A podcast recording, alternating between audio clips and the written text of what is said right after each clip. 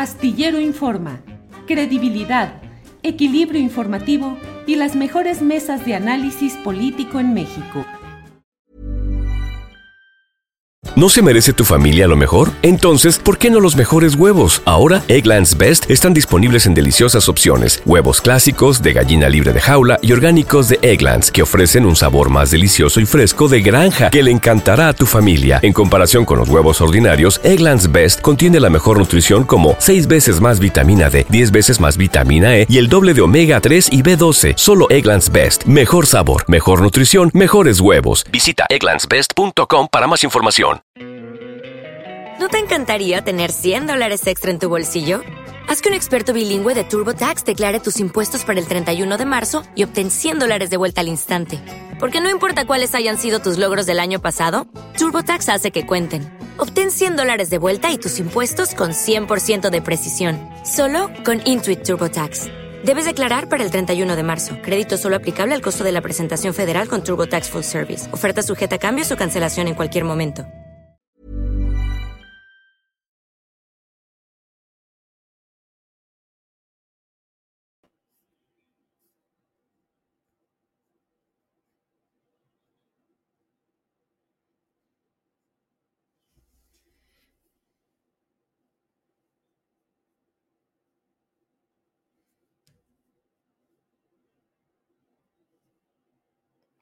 La una de la tarde en punto, la una de la tarde en punto y ya estamos en Astillero Informa. Gracias por acompañarnos en este jueves 3 de marzo de 2022. Muchas gracias por estar aquí y por acompañarnos en un día en el cual vamos a tener mucha información relevante. Eh, ya sabe usted que se ha llegado a un, una especie de primer acuerdo entre Rusia y Ucrania para establecer corredores humanitarios que permitan eh, proteger civiles. No está precisado si eso pueda implicar realmente un alto el fuego, pero eh, por lo pronto hay esta primera idea que, bueno, dentro de todo el contexto de lo que se vive en aquella región, pues um, da una pequeña, una pequeñita luz, pero eh, pequeñita en toda esa oscuridad, ayuda un poco pensar en que habrá cuando menos este acuerdo y esta posibilidad de poner a salvo, de proteger a la población civil. Hay mucha información, ya sabe, hubo también hoy sismo en la Ciudad de México y hubo movimiento hasta en la conferencia mañanera de prensa. De todo eso hablaremos un poco más adelante. Pero mire, para ir entrando en materia y dado que el tema creo más relevante en este momento a nivel mundial es el tema relacionado con Ucrania y con Rusia, es que en unos segunditos eh, estará con nosotros Mario Campa, él es economista y politólogo especialista en política económica. Mario Campa está por aquí y lo saludo en esta tarde de jueves. Mario, buenas tardes. Hola, buenas tardes, Julio. ¿Me escuchan bien? Te escuchamos muy bien. ¿Tú a nosotros también, Mario? Sí, igual. Gracias por la entrevista, Julio. Un placer estar aquí. Al contrario, Mario, la verdad es que todo está demasiados ingredientes, demasiados elementos y sin más te pregunto, ¿Cómo vamos en este momento en materia, pues, economía, política, medios, en el tema de Rusia y Ucrania? ¿Qué nos dices, por favor, Mario? Bueno, en el tema de la economía, fíjate que hay, sí se está complicando el panorama internacional. Eh, el precio del gas, por ejemplo, se ha más que duplicado específicamente para lo que compra Europa de Rusia. Eh, el petróleo se ha incrementado 40% en lo que va del año, aproximadamente 30% desde que empezó el conflicto. Eh, y así otros granos, ¿no? Por ejemplo, Ucrania es el, eh, exporta más o menos el 15% de los granos del mercado global. Y en, y, en, este caso, pues estamos viendo incrementos del trigo, del maíz, del cereal, de la cebada. Ucrania es particularmente el granero, digamos, de una buena parte de Europa. Y en este sentido, pues sí preocupa, eh, porque ya veníamos viendo, hay que recordar, incluso antes de este conflicto, una escalada en la inflación global, ¿no? Esto, por supuesto, va a tener un efecto todavía mayor y el problema es que entonces los bancos centrales del mundo se vean forzados a subir las tasas de interés y eso puede descarrilar la reactivación económica del mundo que ya de por sí era frágil por la cuestión de la pandemia, ¿no? En términos económicos, en ese punto estamos en una situación delicada y si se extiende el conflicto, por supuesto, el más expuesto es Europa y también algunos países, particularmente Turquía, que venían ya con cierta debilidad y tienen nexos comerciales turísticos con Rusia, ¿no? Y esta situación de debilidad, de inflación, de riesgo, eh, en México dijo el presidente que estábamos preparados para enfrentar los riesgos de lo que viniera. ¿Realmente estamos preparados? ¿Estamos en una situación precaria? Mm, ¿Cómo estamos, Mario? Mira, afortunadamente, y digo afortunadamente entre comillas, porque es difícil hablar en estos términos en una guerra, pero México no tiene mucha relación comercial ni con Ucrania ni con Rusia, ¿no? Donde sí podría impactar, eh, bueno, hay al menos dos mecanismos eh, bastante directos. Uno es en fertilizantes, que es el mayor producto eh, intercambiado entre Rusia y México, por supuesto, prácticamente en una dirección, que es importación desde Rusia a México. Eso es un problema, sí. La cuestión es que en el campo venían racionando el uso de fertilizantes, tuvieron incrementos muy importantes en el 2021. Y aquí, por ejemplo, te hablo, Julio, desde Sonora, pues sí, los, las, las, personas del campo, los productores lo han resentido mucho. Eso, por supuesto, afecta a la agricultura. Algunos granos van a subir de precio y compensa parcialmente ese efecto, pero otros productos, hortalizas, etcétera, seguramente no, o la ganadería no. Entonces ahí, es, ahí se vuelve un poco complicado, ¿no? Eh, otro canal es el, de los energéticos. Eh, hemos visto, pues, eh, insisto, incrementos en petróleo, en el gas. A Pemex le beneficia, ¿no? A los, a los consumidores de gasolinas quizá no tanto, no nos beneficia tanto. El subsidio mitiga parte de ese efecto. Y el gas natural, la cuestión es que no estamos tan dependientes de Rusia como si está Europa pero eh, es, un insumo que va a ser escaso en este momento, sobre todo si llegara Europa a embargar eh, el gas de Rusia, tendría que comprar mucho gas licuado de otras partes, ¿no? Y en ese sentido, pues podríamos ver incrementos muy bruscos y México, que tiene algunos contratos de largo plazo, principalmente con Estados Unidos, eh, pues algunos incluso podrían renegociarse o renegociarse simplemente incorporando el incremento tarifario, ¿no? Lo cual pues tendría un poco de efecto en las tarifas eléctricas. La verdad es que no se espera que sean estos efectos muy grandes, de, manera eh, momentánea están contenidos, pero estoy hablando de que si se va extendiendo esta guerra algunos meses, entonces sería prácticamente inevitable que no tuviéramos estos efectos en México, ¿no? Eh, Mario, en la cuestión política, ¿qué va cambiando? En presencia de qué estamos, de la batalla por la hegemonía mundial y en ese mismo terreno, cuál es el papel y la circunstancia de México.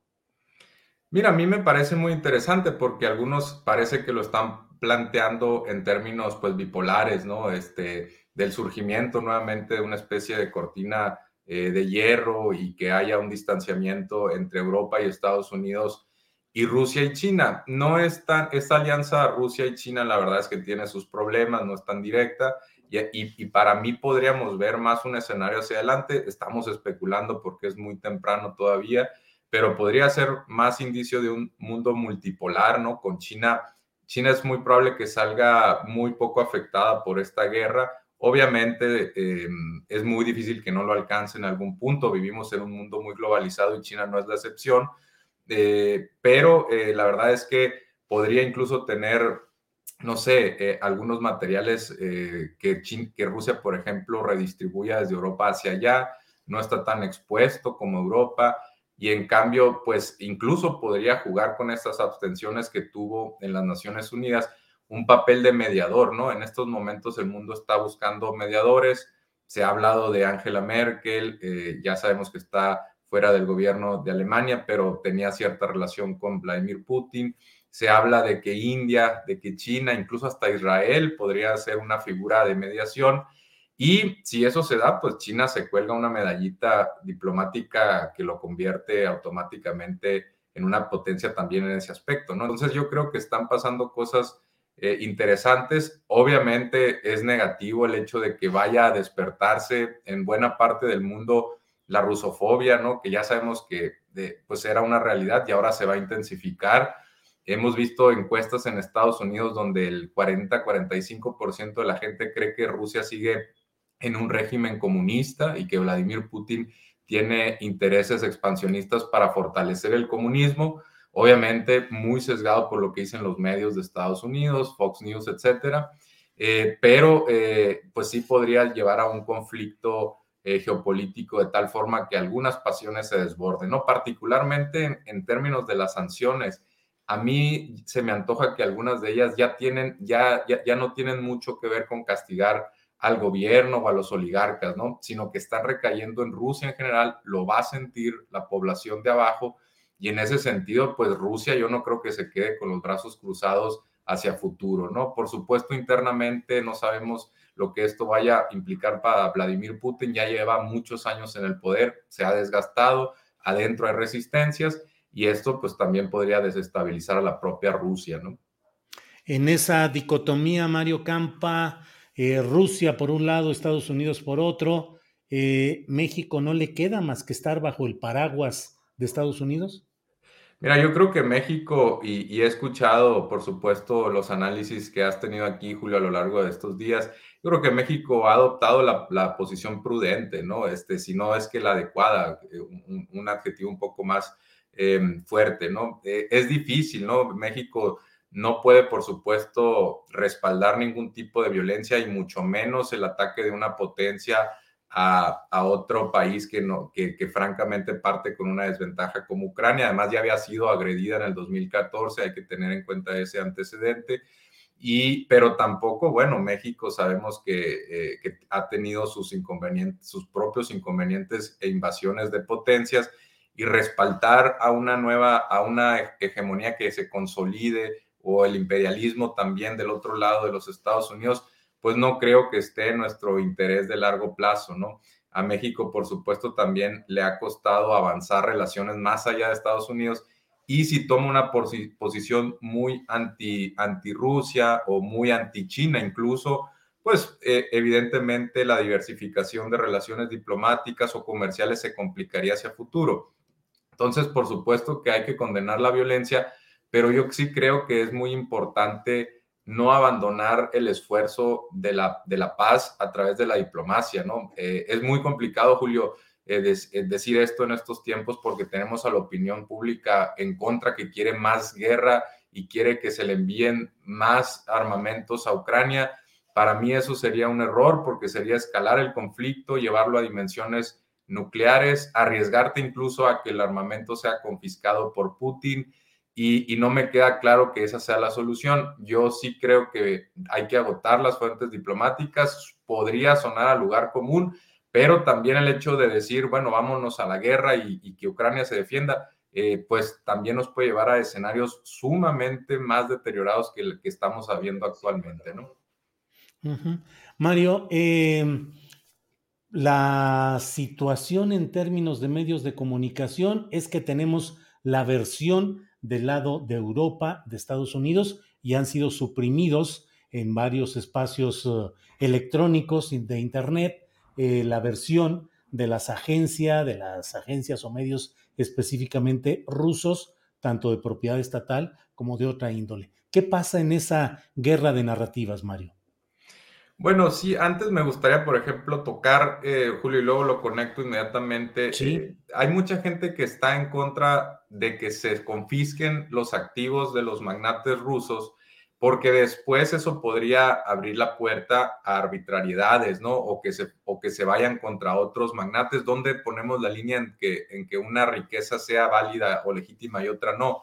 Ahora, lo, lo digo porque entonces, si estamos censurando a ciertos medios de comunicación, después vamos a tener muchas complicaciones en tiempos de, guerra o de paz para decir, bueno, este medio es propagandista de tal o cual lado, este medio está difundiendo noticias falsas de tal o cual lado, en qué situaciones sí, en qué situaciones no. Nos vamos a meter en un debate muy complicado que podría crear repercusiones también para tiempos de paz. Yo, yo no creo que eh, por supuesto, en las situaciones atípicas hay que tomar decisiones drásticas a veces, pero también hay que estar conscientes de que algunos de estos medidas podrían extenderse más allá de lo que dure la guerra. Una vez que las cámaras se apaguen un poco, eh, pues yo no sé si, por ejemplo, Russia Today o Sputnik en Europa van a regresar. Me cuesta trabajo creerlo. Y además no tienen mucha influencia en Europa. Y en cambio, pues eh, para el auditorio que está buscando una versión alternativa de los hechos, si quieres llamarle contrahegemónica, pues no va a tener nada. Y entonces vamos a tener un solo lado de la historia que aunque, aunque asumamos que en estos momentos pueda tener cierta dosis de verdad, si quieres conceder, eh, pues hacia adelante no me queda claro que una sola historia, una sola versión nos vaya a ayudar a todos, ¿no? Entonces, yo creo que sería entrarnos en, en terrenos muy complicados y por supuesto a los compañeros de la prensa eh, que, tienen, que están trabajando en esas eh, agencias o medios, pues todo el respaldo, porque les ha llevado, les ha llovido críticas de propios y extraños y no es fácil en estos momentos eh, pues seguir dando una opinión, ¿no? De esto que dices, Mario, pareciera que se están repitiendo pues escenarios clásicos de otros conflictos bélicos en los cuales hay un enemigo al cual se estigmatiza y al cual se persigue y al cual se está orillando, eh, como dices, confiscando en algunos casos eh, sus propios bienes económicos, en otras parcializando la posibilidad o la alternativa social de información. Eh, ¿Qué elementos preocupantes encuentras hoy que reproduzcan los que hemos conocido históricamente respecto a otros conflictos bélicos importantes, Mario? Mira, a mí una cosa que me preocupa es cierta dosis de hipocresía, ¿no? Porque hemos visto, por ejemplo, eh, bueno, retomando lo de los medios, ¿por qué no censuramos entonces al medio eh, oficial de Arabia Saudita porque está bombardeando a Yemen en estos momentos, ¿no? Entonces, ¿por qué sí a unos no y otros porque, porque son o no aliados de Estados Unidos es la única respuesta? Pues no me parece válido. Y podríamos irnos también a la cuestión del conflicto entre Israel y Palestina. Y, y, allá muchos, cuando se dio el conflicto hace reciente, hace poco, hace un año, año y medio, entre Israel y Palestina, eh, algunos pedíamos sanciones de la más elemental, que es que no se le vendiera armamento a Israel. ¿Y qué es lo que pasó? Poco tiempo después veríamos un cargamento de armas de Estados Unidos a Israel, ¿no? Entonces, ese tipo de hipocresías yo creo que hacen mucho daño y por supuesto si, si entramos en terrenos maniqueístas de la batalla del bien contra el mal, pues eso nos puede llevar a excesos y a una y a una búsqueda de aniquilar al rival, no, al, no, no en este caso a un adversario, sino al enemigo o al rival, y, y, quién sabe dónde podamos trazar las fronteras. No sabemos si esto va a causar, por ejemplo, que el conflicto trascienda las fronteras de Ucrania, que incluso haya una agresión en territorio ruso, que China tenga que intervenir. Entonces, eso por supuesto me preocupa en el presente y también podría tener consecuencias a futuro, ¿no? Pero en general yo creo que es una buena oportunidad para, para todos para reflexionar cómo es que tenemos dobles estándares en muchas cosas, ¿no? Hasta dentro de los hasta dentro de los refugiados lo estamos viendo, ¿no? ¿Por qué se acepta en estos momentos a refugiados de guerra y ya entra también ahí la cuestión del tono de piel y por qué no eh, en estos momentos hay mucha gente que, que está huyendo de otros conflictos bélicos, guerras civiles, eh, incluso del hambre, eh, y que tiene otro tono de piel y no se le está dejando entrar a Europa y se le está estigmatizando. Entonces, esos dobles estándares me parecen muy peligrosos y hacia futuro vamos a ver consecuencias que en este momento quizá no alcanzamos a dimensionar, ¿no? Mario, el proceso de cambio desde lo electoral que arrancó en 2018 ha sido afectado desde luego pues por la pandemia, con todo lo que ha implicado y que es más o menos del conocimiento generalizado. Ahora, este nuevo impacto de lo bélico, las realineaciones, los intereses cada vez más eh, vigorosos de Estados Unidos para eh, adherir en integraciones norteamericanas lo que le corresponde o lo que pretende que le corresponda, ¿qué tanto puede afectar este tramo final del proyecto político del presidente López Obrador? Bueno, eh, un impacto, por ejemplo, podría ser el económico, ¿no? Eh, es algo con lo que Joe Biden también tiene que lidiar. Por un lado, sabemos que durante campañas militares el sentimiento de nacionalismo, patriotismo se galvaniza un poco, ¿no? Se dilata y eso le puede ayudar a los algunos presidentes, ¿no? Sobre todo a quienes asuman una posición, pues, más, eh, más explícita, ¿no? Eh, pero por otro lado, si hay incrementos en la inflación, si, si, llega a haber desempleo, por supuesto que el, el, ánimo de la gente también empieza a decaer y en ese sentido puede afectar. yo creo que también hasta cierto punto valida parte del, del discurso del presidente eh, sabemos que ha sido una persona que rechaza todo tipo de violencia, que tiene un, un discurso pacifista. Sus referentes van desde eh, Mahatma Gandhi a otros personajes mexicanos que, que han optado antes por el diálogo y la paz o la, o la defensa también contra intereses imperialistas. Y en ese sentido, pues valía un poco el proyecto. Ahora, el tablero político internacional se está moviendo muy rápido, eh, no sabemos bien dónde, si giramos digamos, la ruleta dónde va a caer. Eh, acuérdate, Julio, que, que, Vladimir Putin, sus principales socios eran de extrema derecha, ¿no? Tenía eh, socios como Marine Le Pen, que incluso estaba dispuesta a reconocer a Crimea como territorio ruso, financió su campaña eh, contra Macron en Francia. y ahora sigue, sigue electoralmente siendo relevante Marine Le Pen, pero la verdad es que se antoja difícil que, que le gane a, a, a, a Macron tenía Mateo Salvini, estamos hablando de la extrema derecha, ¿no? Aquí incluso se hablaba de que tenía como socios a Vox, que Vox sabemos que tiene su propia alianza con un sector aquí del PAN.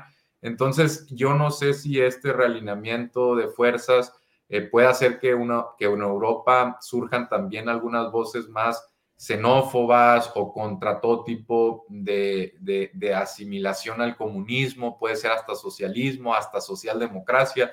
Yo no sé cómo vayan a girar esos sentimientos, ¿no? La cuestión es que sí hay, hay, hay una sensibilidad dilatada y por supuesto que en algún momento eso podría rebotar a Estados Unidos, que, que regresara Donald Trump, etcétera, etcétera. Y entonces ya la relación bilateral México-Estados Unidos también podría verse afectada, ¿no?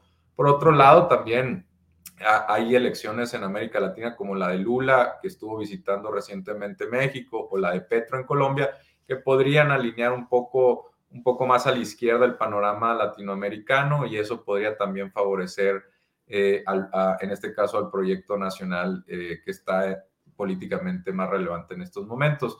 Eh, hacia 2024, pues yo honestamente sigo viendo fuerte eh, a Morena, pero hay que reconocer que es un escenario convulso y que hay cosas que todavía no, no, no podemos dimensionar que seguramente van a afectar el ambiente y el sentimiento general, ¿no? Pues Mario Campa, te agradezco mucho esta posibilidad de platicar, de pasar revista a varios de los aspectos interesantes de lo que está sucediendo en este tema internacional y sus consecuencias o aplicaciones en el ámbito mexicano. Eh, pues materia va a seguir habiendo para que sigamos platicando y por, por esta ocasión, muchas gracias, Mario. Claro que sí, Julio, un placer estar contigo, siempre mi admiración y, también gracias, Adriana, por servir de enlace, ¿no? Que tengan una buena tarde. Gracias, Mario. Igualmente, buena tarde. Hasta luego.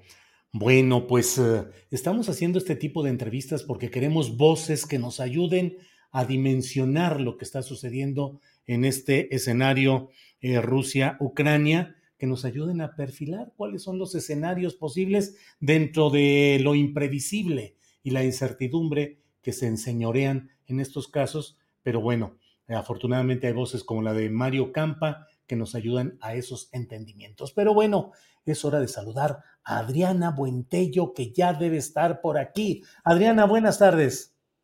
¿Cómo estás, Julio? Muy buenas tardes. Estoy aquí ya después de haberme comido un kilo de bolillo.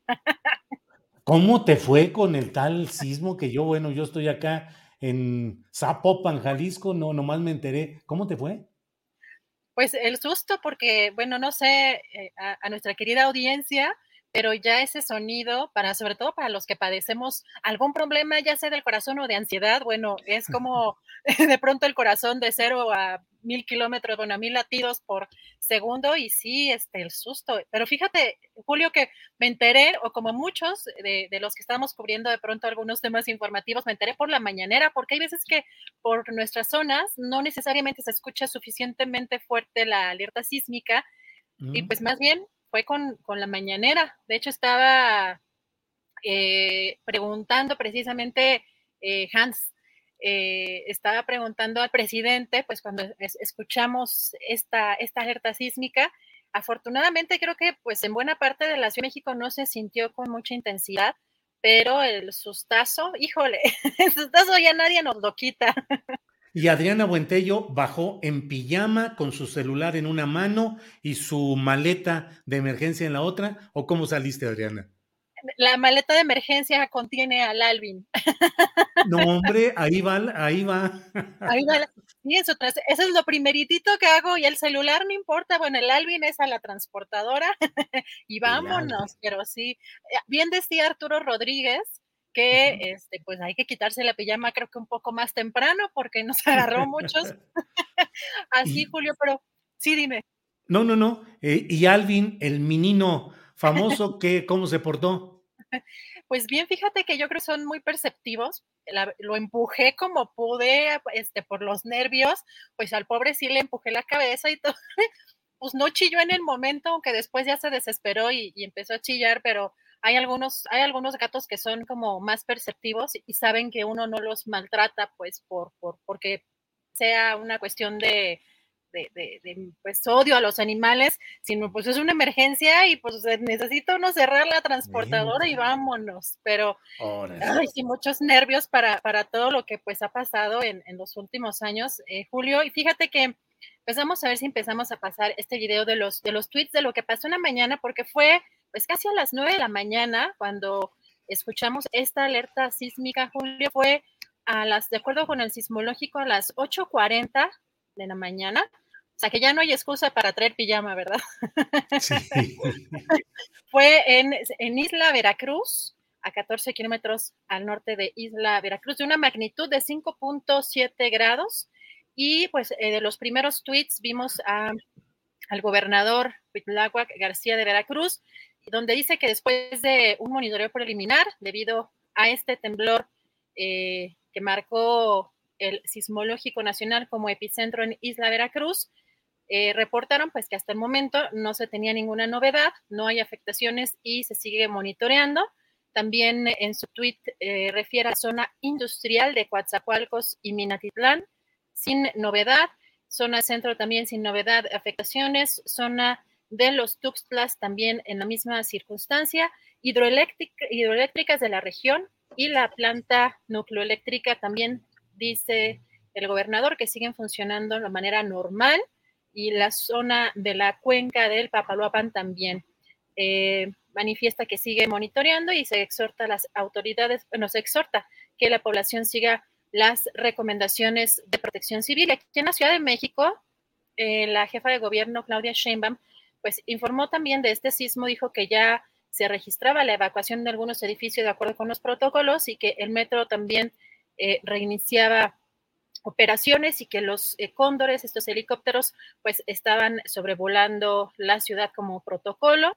El titular de la Secretaría de Seguridad, Omar García Harfush, también dijo que pues eh, con la alerta sísmica pues estaban llevando a cabo estos sobrevuelos. Hay cinco vuelos cinco cóndores que estaban, eh, estuvieron sobrevolando la ciudad sin que se reportaran daños, solo evacuación de inmuebles.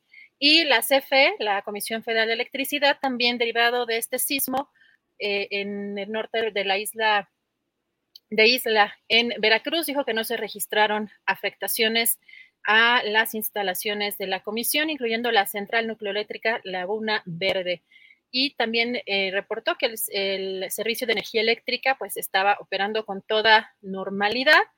Pero lo particular, Julio, fíjate que en la conferencia mañanera, pues así como muchos nos enteramos precisamente de este, de este bueno, de esta alerta, eh, pasó algo muy, muy particular y, yo no sé, eh, pues la gente, porque también, ojo con esto, no es un es una es una probable mala actuación de algún funcionario de eh, presidencia, pero en, en un momento de emergencia, creo que la mayoría muchas veces pues atendemos a las indicaciones de las autoridades que en el momento pues tenemos al, alcance. Entonces, si quieren, vamos a ver este primer video y después eh, platicamos qué pasó.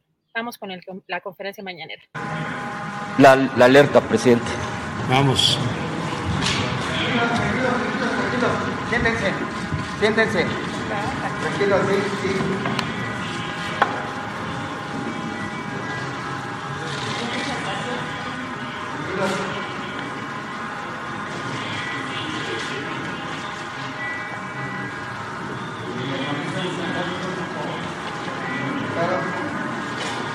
Sentados, preparen sus cosas, por favor. No, ya.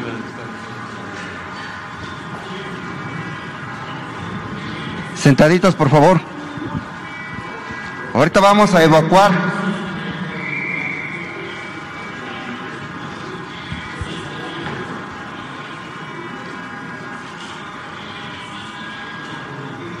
Permanezcan sentados, por favor. Sentados.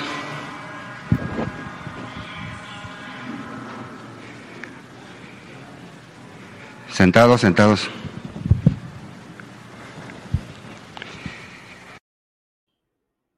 Pues más de dos minutos permanezcan sentados. Híjole, eh, eh, yo creo que eh, también me estaba platicando porque ahorita les voy a compartir este video.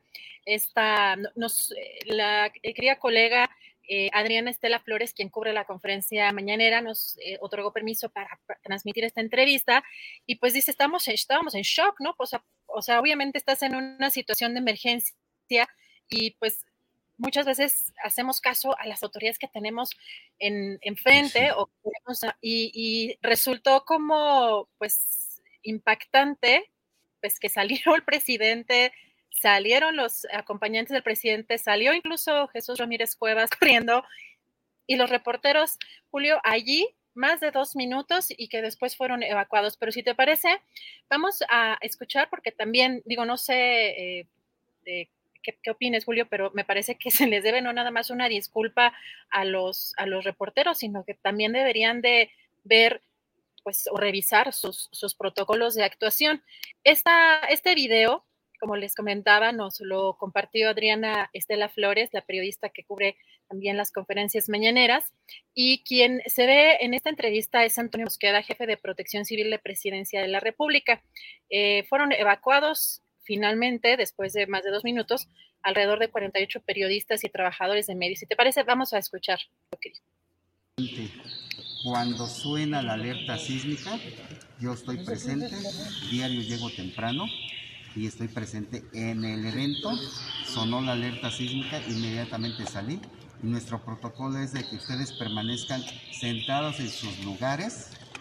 Va a sonar la alerta sísmica, 60 segundos mínimo. Después de esos 60 segundos comienza a temblar. Después de que haya pasado el temblor, nos vamos a levantar ya teniendo sus cosas, sus pertenencias en la mano, podemos hacer la evacuación. Nosotros tenemos ese procedimiento y salimos por la puerta principal de Salón Tesorería y nos dirigimos a la fuente de Pegaso. Después de que ya haya pasado todo eh, el movimiento de toda la gente que ya, hayan este, evacuado, nosotros nos tenemos que dirigir con nuestra gente de la unidad de protección civil interna para ver cuántas personas evacuaron. Ya después de eso, nosotros regresamos a la gente a donde son este, trabajadores o donde es de la tesorería. La pregunta es, ¿por qué el presidente salió primero? Ese es un protocolo que maneja ayudantía. Nosotros no nos metemos con ese protocolo. Pero no debería ser el mismo protocolo de protección civil para todos los presentes en un lugar. No, eh, eh, es que es la persona que cuida ayudantía. Nosotros los cuidamos a ustedes. Y eh, la pregunta es por qué no salir inmediatamente cuando suena la alarma. Porque puede, se, se puede parar y en ese momento les cae algo hay muchas cosas que se pueden caer. Entonces por eso preferimos que ustedes permanezcan sentados. Ya después empieza a temblar, se mantiene y ya se dice, vamos a evacuar. Pero en los, en los simulacros que nosotros ya hemos vivido aquí. Bueno, Julio, ¿cómo ves? Impactante. Eh, que tiene dos minutos, 60 minutos, esperen 60 minutos a que termine de sonar la alerta sísmica, ya que haya terminado y haya pasado el sismo quién sabe qué haya pasado, si bien o mal, o si se haya caído algo, ¿no? Ya después pueden salir. O sea. Sí, sí, sí, resulta impactante que en el Pleno Palacio Nacional no haya la rapidez de aplicación de las medidas de protección civil que deberían ser tanto para el presidente de la República, desde luego, que es una figura que tiene una protección especial por ser el representante del Poder Ejecutivo Federal y todo lo que ello implica, pero igualmente digo, porque tan lógico es, lo, si fuera lógico lo que él dice de que sentados aquí y esperan a que pase 60 minutos y luego, porque bla, bla, bla, pues también el presidente de la República entonces pudo haber esperado ahí sentado, sentado como los demás, al cabo que es de suponerse que según este funcionario de protección civil, pues no había riesgo y que podían salir dos minutos después.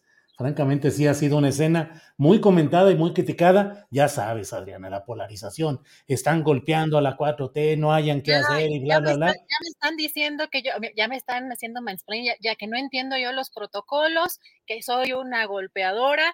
Híjole, bueno, si Marina Solís dice, Adriana atizando la leña para el fuego de los opositores.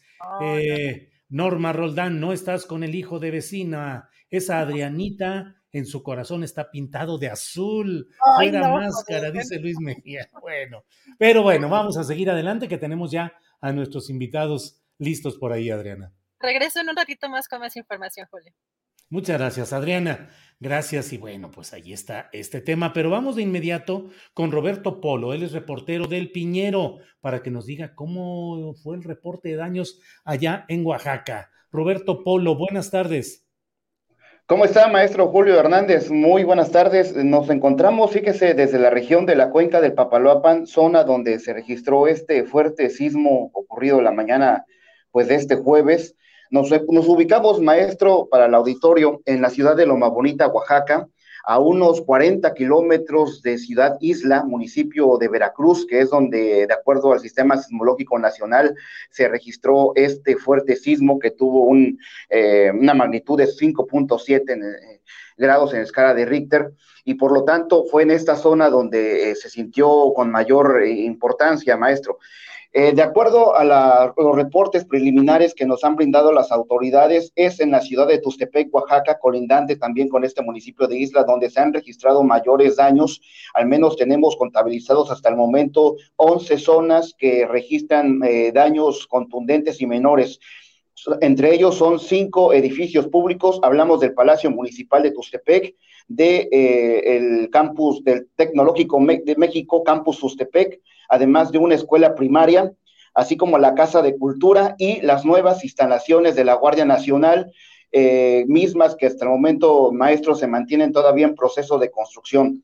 Eh, además, hay seis viviendas que registraron daños contundentes, como se pueden observar en las imágenes, eh, de personas que solicitaron también la presencia inmediata de Protección Civil Regional, además de la Guardia Nacional, para valorar estos daños. En la capital del estado, maestro, eh, hubo también daños menores en, en al menos tres edificios, por lo tanto, ahí la Coordinación Estatal de Protección Civil llevaron a cabo los esfuerzos necesarios y la operatividad para conocer a detalle cuáles fueron los, los, los riesgos que puedan derivar de este movimiento fuerte telúrico que nos agarró hoy aquí en esta importantísima región de la cuenca que comparten los estados de Oaxaca y de Veracruz, maestro. Bien, Roberto Polo, pues, eh, eh, ¿y cómo está ya ahorita todo tranquilo? ¿Revisiones especiales? ¿Algunas brigadas? ¿Qué está sucediendo, Roberto? Afortunadamente, maestro, en la región de la cuenca todo muy tranquilo. Hemos contactado hace unos minutos al titular de Protección Civil de Ciudad Isla Veracruz, a Ricardo Santos Villalobos, quien nos informó que en esos momentos se lleva a cabo una evaluación. Sin embargo, no hay eh, una situación de riesgo para la población luego de este fuerte sismo. Igualmente en la ciudad de Colindante, que es Loma Bonita, Oaxaca, no hay mayores daños. La única ciudad es Tustepec, donde hace unos minutos, bueno, para variar, maestro, usted conoce la región de la cuenca, una zona muy violenta. Hace unos minutos nos acaban de reportar el presunto secuestro de un taxista en la zona centro y esto pues nuevamente también activa la movilización de las autoridades. Híjole, Roberto. Pues bueno, Roberto, como siempre, muy agradecidos del reporte puntual periodístico que nos da de lo que está sucediendo por aquella región, tanto en el terreno de lo telúrico de este sismo, como pues también de la violencia que siempre veo ahí en su publicación en el Piñero de la Cuenca, eh, pues veo todo lo que publican y todo lo que sucede en aquella región.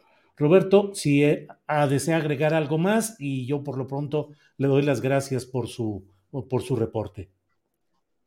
Muchísimas gracias, maestro. Pues hemos revisado la cuenta de Twitter de la Coordinación Estatal de Protección Civil del Estado. Ya lleva más de tres eh, horas de ausencia en su cuenta. No ha mostrado mayor información relativa al sismo. Por lo tanto, bueno, desde esa trinchera periodística, maestro Julio, pues se le hace la invitación ahí a la coordinación para que eh, informe de manera plena de, toda esta situación que ocurre en Oaxaca, porque es ahí donde deben estar muy puntuales para dar a conocer a la población acerca de, esta situación de riesgo que se presenta hoy en Oaxaca y en Veracruz. Roberto, muchas gracias y seguimos en contacto. Hasta luego, Roberto. Muy atento, maestro. Hasta luego. Buena tarde. Hasta luego. Gracias. Bueno, pues eso es parte de lo que tenemos hoy de información referida a Oaxaca, en la región donde fue el epicentro de este sismo que tuvo impacto hoy en la Ciudad de México. Pero mire, vamos enseguida a otro tema. El nuevo trazo del tren Maya ha generado, pues desde luego, discusión, análisis, polémica y entre otros temas está lo que vamos a hablar ya con Alejandro Castro, que es reportero de la unidad de periodismo de Causa Natura y es referente a devastación ambiental en el nuevo trazo del tren Maya, advertencia de científicos de daños potenciales a los acuíferos. ¿En presencia de qué estamos? Eso le vamos a preguntar a Alejandro, que ya está aquí con nosotros. Alejandro, buenas tardes. Micrófono, Alejandro. Micrófono, que no entra. Algo por ahí está atorado, Alejandro. Mm, mm, mm. Debe ser el... Debe ser, como siempre, usted sabe que todos estamos siempre aprendiendo y a veces, pues las aplicaciones también son volubles, a veces todo está en orden, todo está listo. Adriana checa el sonido, la imagen, que me escuchas bien, tú también, todo en orden y de repente las aplicaciones a veces se saturan, se complican y aunque uno tenga todo listo y hecho para algo, paz, algo falla y se complica. Bueno, mientras eh, eh, Sebastián y Adriana me dicen en cuanto esté ya Alejandro, no sé si en otra conexión o en la misma, bueno, mientras tanto, em, eh, Luisa Torres, ¿cómo que permanezcan sentados? Dice Luisa Torres. cada vez es más difícil ser Chairo y tratar de defender lo indefendible, dice Mauricio Jesús Reyes Torres. Ay, no soy Julio y qué bonito se escuchó este maestro, dice Javier Díaz. Ay, pues es muy amable Roberto Polo con su tratamiento hacia mí, muy amable. Eh, mi gran apoyo al tren Maya, dice Silvia Márquez. El terreno de la península. Ya está listo, muy bien. Ya está listo Alejandro Castro. Alejandro, ahora sí, ¿nos escuchamos? Sí, Julio, muy buenas tardes. Muchas gracias por el espacio y por la invitación a este programa. Al contrario, Alejandro, a lo mejor se escucha ahí el rebote del sonido, a lo mejor está muy alto el sonido de la compu, de la laptop o lo que tengas ahí. Pero bueno, aquí vamos avanzando en este tema. Eh, ¿Qué está sucediendo, Alejandro Castro? Hay señalamientos de que se está afectando el medio ambiente, de que hay una devastación en el nuevo trazo del tren Maya. ¿Qué sucede, Alejandro? Bueno, Julio, comentarte que este, el proyecto inicial del Tren Maya, el programa presentado por el Fondo Nacional de Fomento al Turismo desde 2019, contemplaba que el tren, que la vía férrea corriera por los derechos de vía de la carretera federal 307 en el tramo 5 que conecta Cancún con Tulum. Eh, sin embargo, eh, recientemente, tras los cambios de dirección del tren Maya, eh, a, la salida de Rogelio Jiménez Pons y a la entrada de Javier May, se informó que, ya no se llevaría por esta ruta, por la carretera, sino por adentro de la selva.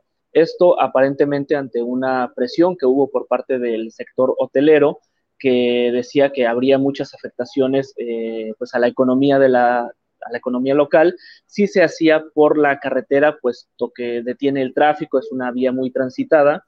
Entonces se tomó finalmente la decisión de cruzarlo sobre la selva.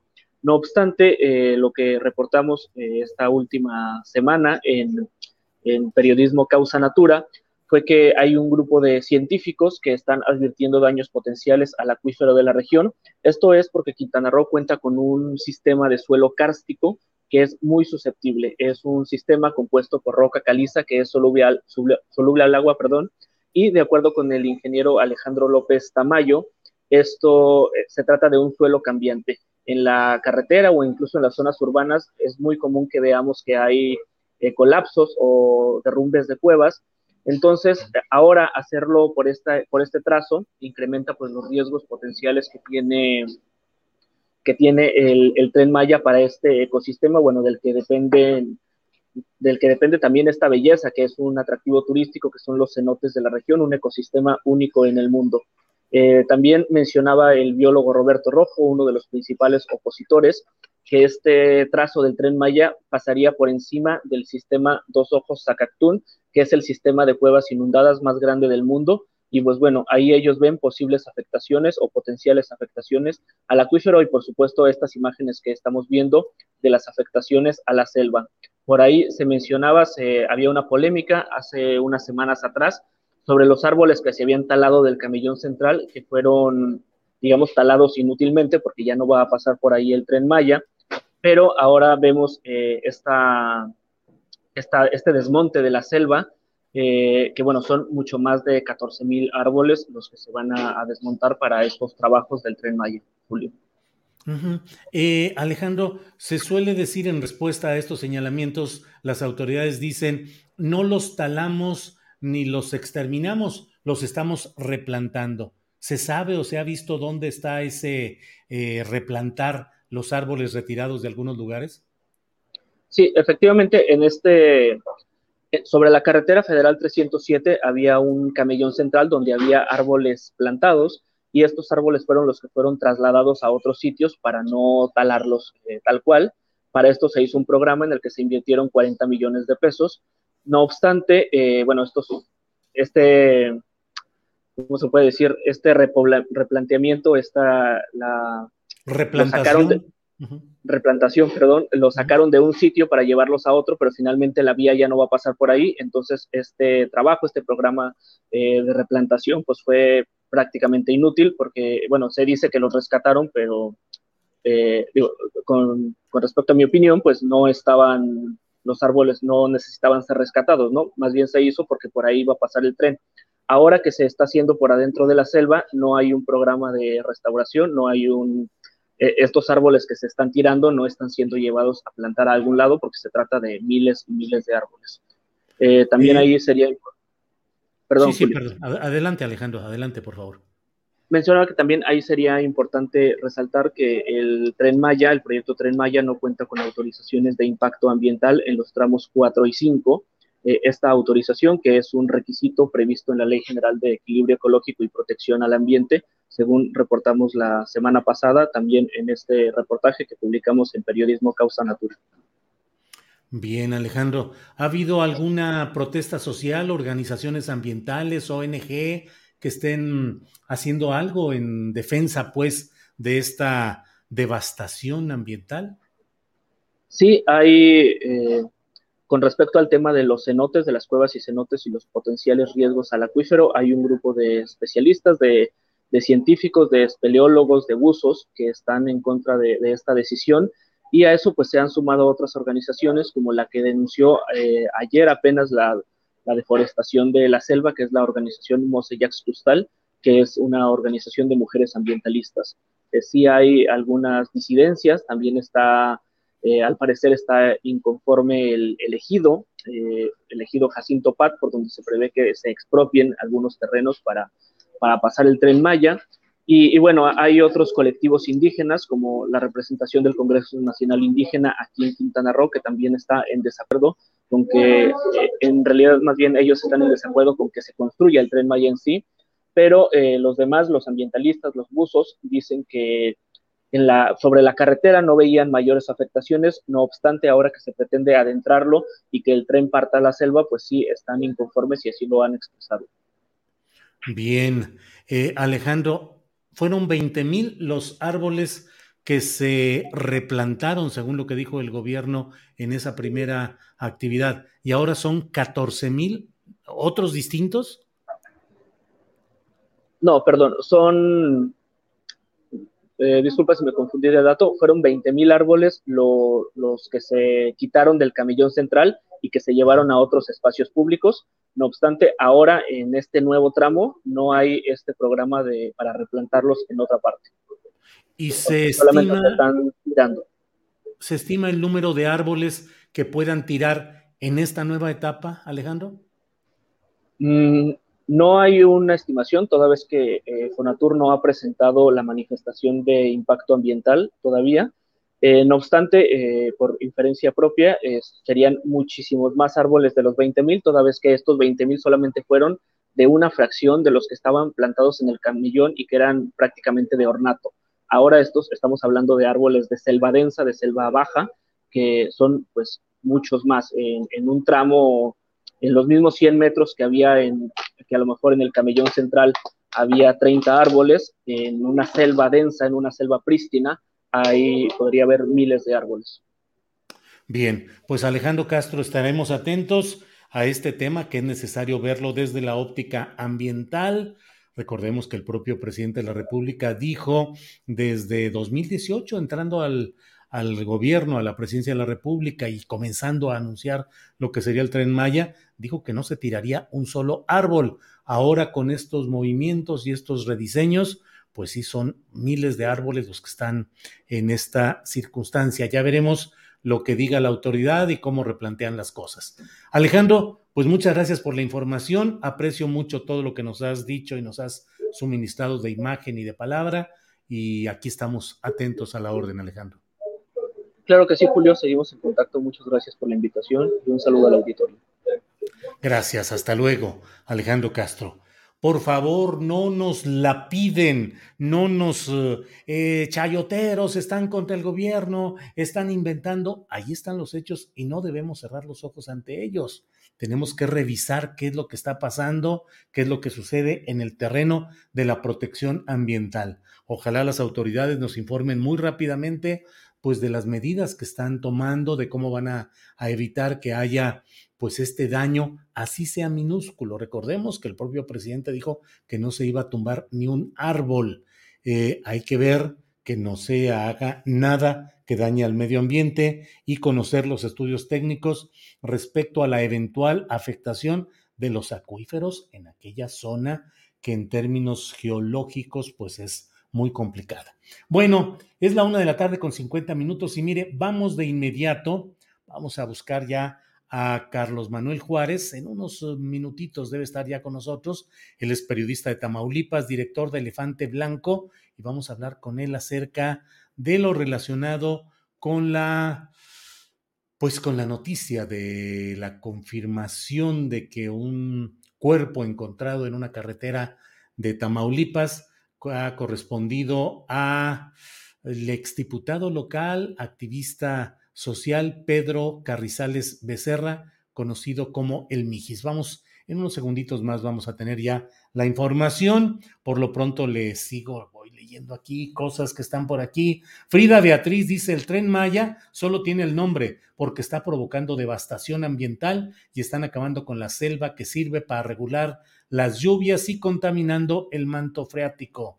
IBN Espartaco dice sí, pero han plantado más árboles que talado. Les arde el tren Maya, les arde, eso dice IBN Espartaco.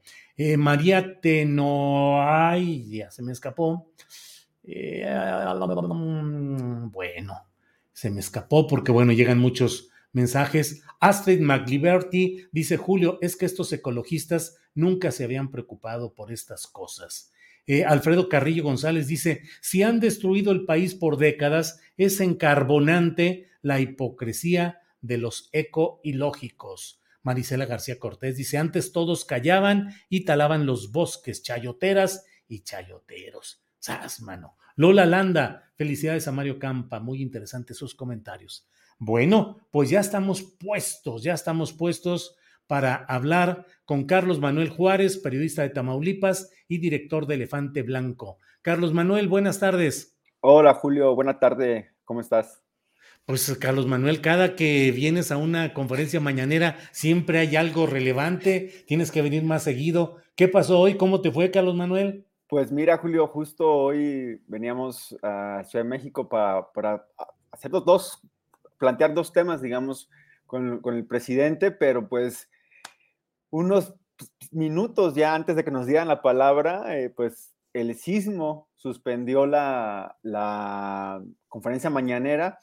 Eh, bueno, pues fue algo pues, muy rápido, uno que no está tan acostumbrado al tema de los sismos, pues bueno, eh, vimos que fue el sismo, el presidente, bueno, sonó, la, alerta eh, sísmica, el presidente y su equipo, el postero Jesús Ramírez Cuevas, el también Carlos Torres Rosas, el coordinador de bienestar, salieron por una puerta lateral hacia, hacia el patio.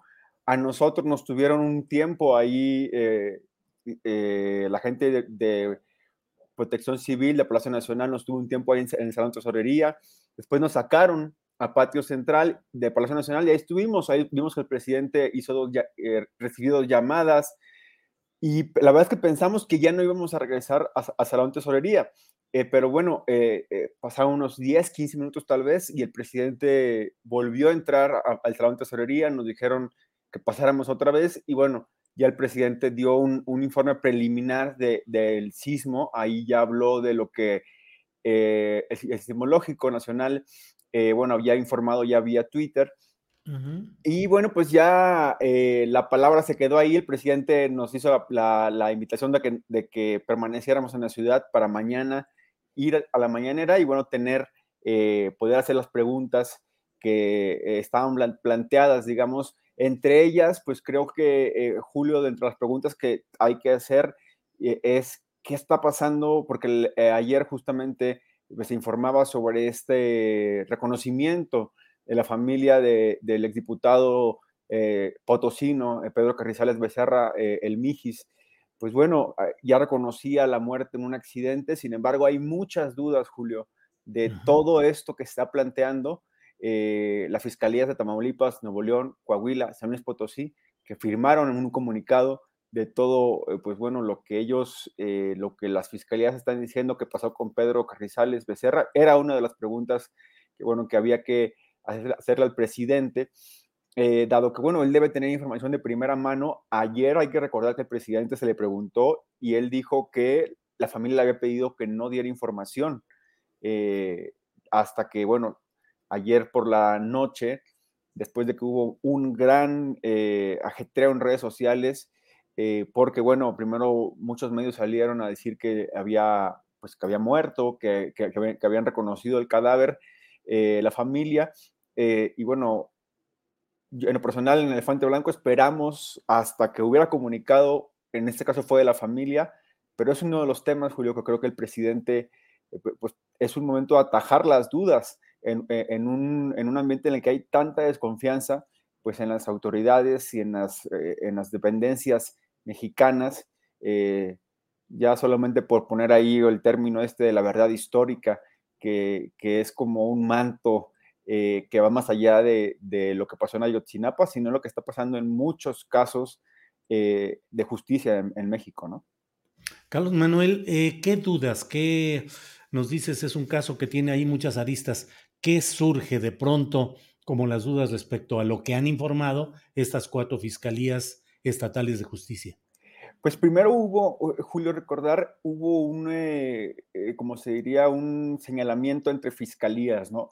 Eh, eh, Pedro Carizales desaparece, la Fiscalía de Coahuila primero toma el caso y empieza a informar, eh, se comunica con la Fiscalía de Nuevo León, luego la Fiscalía de Nuevo León dice esta información de que las coordenadas, la última sábana de llamadas apuntaba de que había estado en Nuevo Laredo, señala la Fiscalía de Tamaulipas, la Fiscalía de Tamaulipas tarda unos, unos días, unas semanas prácticamente en decir, ok, vamos, aunque no ha, eh, la, Fiscalía de Tamaulipas fue muy, muy específica y dijo, aunque la, aunque la familia no ha venido a Tamaulipas a denunciar, estamos abriendo un cuadernillo, fue lo que ellos hablaron, un cuadernillo vinculado a la, investigación de, eh, de, Nuevo León y Coahuila, y yo no también San Luis Potosí desde un lado, digamos, del lugar de origen del Mijis, estuvo ahí siempre participando. Las dudas principales son ¿por qué 28 días después de que fue reportado como desaparecido, eh, pues bueno, se, tuvo ese, eh, esa, por así decirlo, recordar de que había habido un accidente eh, e, en esta carretera que es especialmente no transitada, Julio. Es una carretera muy peligrosa, una carretera que une eh, eh, Coahuila con Nuevo León y Tamaulipas eh, y extraña la, por la hora en la que estaba circulando por ahí el Mijis y también aderezado, Julio, con este, estos audios que presentó en su noticiero de Milenio Susana Uresti, en donde el Mijis le había mandado un mensaje a su esposa, en donde decía que lo tenían detenido unos policías. No se sabe qué policías, eh, no se sabe si es en esa carretera o, por qué, eh, si de pronto se pensaba que estaba detenido en territorio de Nuevo León, eh, apareció en Tamaulipas. En fin, son muchas dudas, como que las, digo, para plantearlo en una imagen, como que las piedras del rompecabezas que nos enseñaron ayer no cuadran, dado pues cómo se ha dado la, el comportamiento en esta región, digamos, del país del noreste de las regiones, yo creo, me atrevería a decir, más complicadas. Ahí en esa región, eh, pues bueno, por poner así un tema, eh, es el tema de las desapariciones en la carretera que es Monterrey-Nuevo Laredo, que no es la carretera en la que, en la que el Mijis, eh, de acuerdo a autoridades, tuvo este accidente. Es otra carretera. Pero bueno, sí es una, te pinta muy bien cómo está la zona cuando hablamos de que en esa región del país bueno, desaparece gente en las carreteras eh, y no son encontradas, ¿no? Eh, hasta la fecha. Entonces, pues es bastante complicado dentro de las dudas. La familia, pues no ha querido hablar y se entiende completamente que no quieren hablar, por ahora. Eh, sin embargo, pues veremos qué es lo que ofrecen de información. La Fiscalía de Tamaulipas y Nuevo León, bueno, las cuatro fiscalías en el comunicado ayer decían que no encontraron disparos en, el, en, el, en el, automóvil eh, del Mijis de Pedro Carrizales, eh, eh, pero también al final del comunicado dicen que van a seguir investigando para conocer pues qué, qué pasó antes, digamos, para que el Mijis haya salido de la carretera, como se habla en el comunicado, y que el vehículo, el vehículo se haya incendiado. y ahí justo en el, también en el comunicado mencionan que el Mijis murió inmediatamente en el, en el accidente. Ya el tema del fuego, de la, calcinación del vehículo eh, con él adentro, se dio cuando él ya estaba sin vida. Entonces, eh, hay muchas, muchas dudas que yo creo que, eh, bueno, pues en el pasar de los, de las semanas y sobre todo, pues, ¿quién, ¿quién puede tener más información que el presidente de México? Creo que eh, valdría la pena hacer una revisión de lo que está pasando en ese caso, que está respaldado por cuatro gobiernos estatales. Los cuatro están firmando comunicados. Bien, pues Carlos Manuel Juárez, muchas cosas, efectivamente, coincido en que hay muchos temas, la tardanza un mes después, la filtración original, según lo que se publicó desde fuentes anónimas desde la Fiscalía de Tamaulipas, la detención de la cual dio parte la esposa en un audio que efectivamente se dio a conocer con Azucena Oresti en el grupo Milenio, Milenio TV. Todo eso son elementos que yo, yo, mi punto de vista es que se necesita un pleno esclarecimiento que sea convincente y que realmente se sepa qué sucedió integralmente. En fin, pues Carlos Manuel, sí, perdón.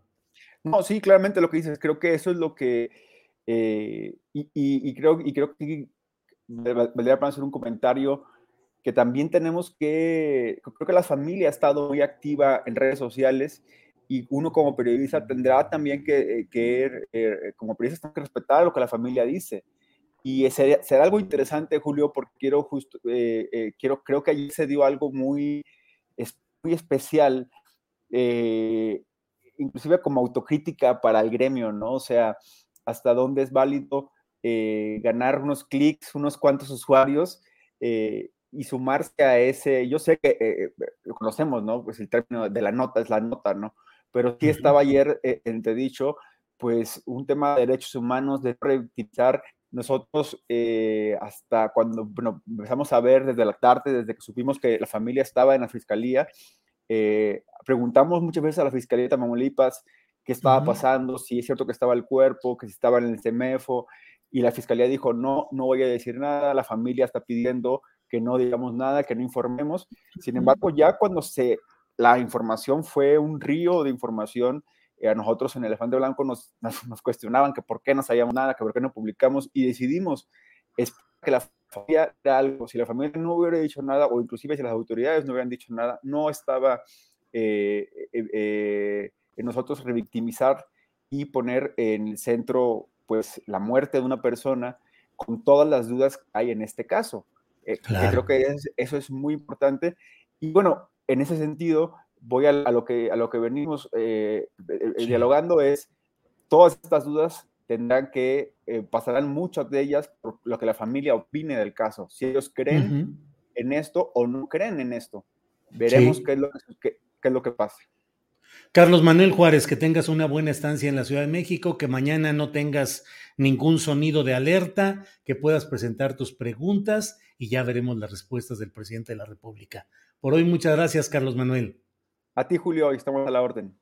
Hasta luego. Carlos Manuel Juárez, periodista de elefanteblanco.mx. Asómese a este portal cuando quiera saber cosas reales, verídicas y honestas de lo que sucede en una entidad tan complicada como esta Maulipas, donde créame que no abundan los espacios donde se pueda hacer este tipo de periodismo. Pero precisamente en este jueves 3 de marzo, siendo las 2 de la tarde con cuatro minutos. Bueno, antes de, entrar con, con mis compañeros de la mesa de seguridad, déjeme agradecerle a quienes nos siguen a través de Facebook, decirles que vamos a cortar la transmisión aquí y nos quedaremos solamente en YouTube, debido a que, como ustedes sabrán, estamos siempre aquí en una pelea para cuidar nuestros canales y Facebook es muy quisquilloso con los temas que se tratan en la mesa de seguridad. También lo es YouTube, pero todavía más Facebook. Así es que gracias a quienes están en Facebook, les invitamos a que se pasen a YouTube y entramos ya con la mesa de seguridad, que ya está en estos momentos ahí. Uno, dos y media para las y tres. Ya está ahí Víctor Ronquillo. Víctor, buenas tardes.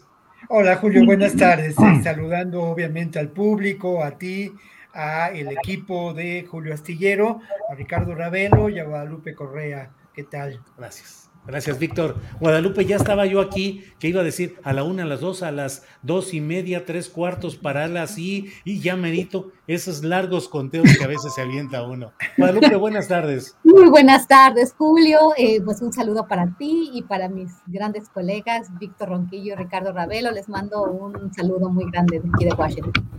Gracias, Guadalupe. Ricardo Ravelo, buenas tardes.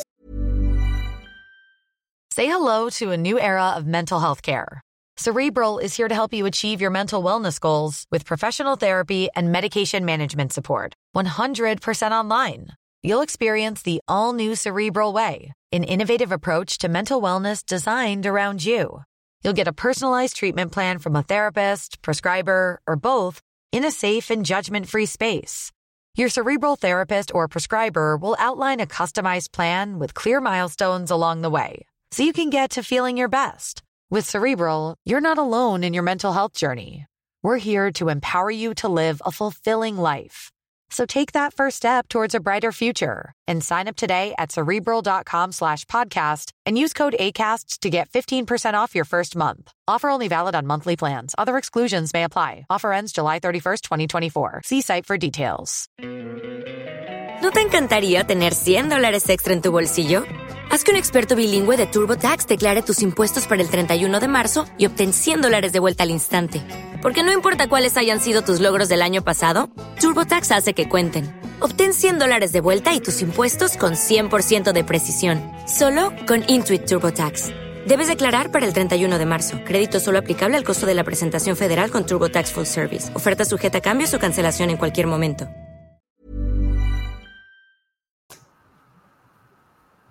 ¿Qué tal, Julio? Buenas tardes. Un saludo para todo el equipo, para Víctor, para Guadalupe, para ti y por supuesto para el público que nos está siguiendo a partir de este momento. Gracias. Bien. Al contrario, vamos a comenzar con Víctor Ronquillo. Víctor, un tema fundamental de lo que está pasando en nuestro país ha sido todo este señalamiento de lo que habría, de lo que sucedió en San José de Gracia, en Michoacán, en el que efectivamente hay un video que muestra una presencia de hombres armados y la colocación de personas junto a una pared con las manos en la nuca, pero después de eso no ha habido más que una imprecisión tanto en el término del método que dicen que se utilizó ahí, como del número de personas. Y luego otro elemento muy, pues parecería llamativo, pero parece muy frecuente, que es el limpiar el escenario y llevarse cuerpos. En lo general, tanto en lo, diría casi, forense o policiaco, y en lo mediático, ¿cómo has visto las cosas, Víctor? Hay otro elemento, Julio, que a mí me gustaría agregar el hecho de la pues poca presencia policíaca, ¿no? Según información, había solamente tres policías en esos momentos en San José de Gracia en funciones. Y esto nos tiene que eh, hacer pensar en lo que ocurre con las policías en los diferentes estados de nuestro país, en las diferentes ciudades. Y también nos tiene que hacer eh, nos tiene que llevar a la pregunta de qué ocurre con la Guardia Nacional. Por una parte, me parece que se ha descuidado enormemente la intención de reformar a las policías, que es urgente, de modificar su estatus salarial, de evitar que se corrompan, en fin, de estrategias sólidas que eh, pues hasta el momento no han sido eficaces. Y por otra parte, bueno, si la presencia de la Guardia Nacional es disuasiva, uno se pregunta en dónde se encontraban, cómo fue que se permitió las caravanas o la caravana que llegó a San José de Gracia con una de las personas que al parecer fue victimada. Lo otro, también en relación a los, a los hechos, bueno, no es común que se limpien los lugares en que se cometen estas masacres, si es que este fue el caso, porque al final de cuentas lo que se procura es un evidente eh, acto para sembrar terror. Creo que esto, esto llama la atención. Por otra parte, esta versión de los conflictos entre diferentes integrantes del el crimen organizado o de estos grupos criminales nos hace pensar en la evidencia de cómo existen diferentes territorios, municipios tomados totalmente por el crimen organizado en connivencia con las autoridades. respecto a la respuesta por parte pues de Ricardo Mejía, el subsecretario de la propia Secretaría de Seguridad Pública, bueno, la verdad es que deja mucho que desear y deja mucho que desear porque eh, se actuó con, con, urgencia, se presentaron los hechos, se quiso poner en evidencia que se tenían todos los pelos de la burra en la mano, pero surge una pregunta que es determinante. ¿Por qué no se actuó contra estos personajes? ¿Por qué no se les ha detenido? ¿Por qué no se ha roto la, la, red de protección política criminal con la que operan? Si claramente eh, se tiene su historia criminal, ¿por qué, ¿por qué no han sido detenidos? O sea, es de verdad, de verdad una, una, una evidencia de, de la tragicomedia mexicana de los tiempos que vivimos. Y el otro elemento en términos mediáticos también da mucho que pensar cómo se manejó esta información por diferentes medios, tratando sin duda de imprimir una dosis de terror, de generar eh, eh, irritación, irritación social. Creo que nos encontramos como, como ocurre semana con semana y casi día con día, con hechos que nos llevan a una reflexión en torno a cuáles son los eh, elementos de lo que sí innegablemente se lleva a cabo en, a cabo en México, ¿no? Una singular guerra en la que participan estos grupos criminales con el apoyo de políticos corruptos, en las que se confrontan por distintos territorios y en donde lamentablemente las estrategias o la estrategia de seguridad del actual gobierno no, no, no ha sido capaz de refrenar esta situación, aunque yo insisto, eh, yo, yo valoro mucho el discurso político, la voluntad política del propio López Obrador y valoro mucho también el que se actúe en contra de las verdaderas causas y se busque que eh, los grupos criminales no tengan un semillero de dolor y de tragedia en muchos jóvenes que se encuentran en estas regiones sin muchas opciones de vida, Julio. Gracias, Víctor. Eh, Guadalupe Correa, em, ¿qué opinas de lo sucedido en San José Gracia, tanto en términos logísticos, policíacos, forenses? y también mediáticos y políticos. Guadalupe, por favor. Sí, muchas gracias, eh, Julio. Bueno, pues eh, creo que mi comentario va muy, muy de la mano del comentario de Víctor Ronquillo. En primer lugar, eh, lo que pasó en, en, San José Gracia con frontera, es Michoacán, frontera con, con Jalisco, pues de alguna forma refuerza esta, esta idea y refuerza esta realidad. La realidad de que México no es un país seguro, que el tema de la procuración de justicia, de la, de la investigación judicial y bueno, también este, de, la, de la seguridad, pues son temas demasiado endebles en, en México. Y también me hacen pensar eh, por, lo, por la cobertura mediática, por cómo se utilizaron estos hechos por varios actores, por varios medios de comunicación, para presentar como totalmente fallida eh, la estrategia de seguridad y de hecho el gobierno de este actual, de la cuarta transformación. En realidad, creo que a todos nos deja mucho que desear toda la estrategia, los resultados, el papel de la Fiscalía, de la investigación judicial en particular, y bueno, también de la Procuración de Justicia, la impunidad, la corrupción, porque para que existan estos grupos, para que puedan operar en territorio nacional como operan, y las preguntas que se planteó Víctor fueron muy pertinentes, en el sentido es por qué si se sabía que el toro y que el pelón estaban ahí, que son dos, este, son dos, dos fracciones de la, del, del, del, denominado cártel Jalisco Nueva Generación, este gran fantasma que lo domina todo, que está en todos lados y que perpetra todos estos casos, eh, todos estos eh, ataques a la sociedad en, general, porque ya ni siquiera estamos hablando de enfrentamiento entre dos grupos, sino entre dos células de un grupo que parece un grupo fantasma, porque su liderazgo no es claro. Hemos hablado del Mencho, hemos hablado de, lo que significa y no tenemos muy claro qué, cómo es el liderazgo y de qué se trata este cartel de la droga, de, de qué, ¿Quién es el cartel Jalisco Nueva Generación? Por el otro lado, es muy interesante que precisamente en un momento en el cual ya por dos años se ha tenido una muy pequeña pero, pero, pero existente eh, reducción en, los, en, las tasas de homicidio y en los números que reflejan los, los, este, los crímenes violentos en el país.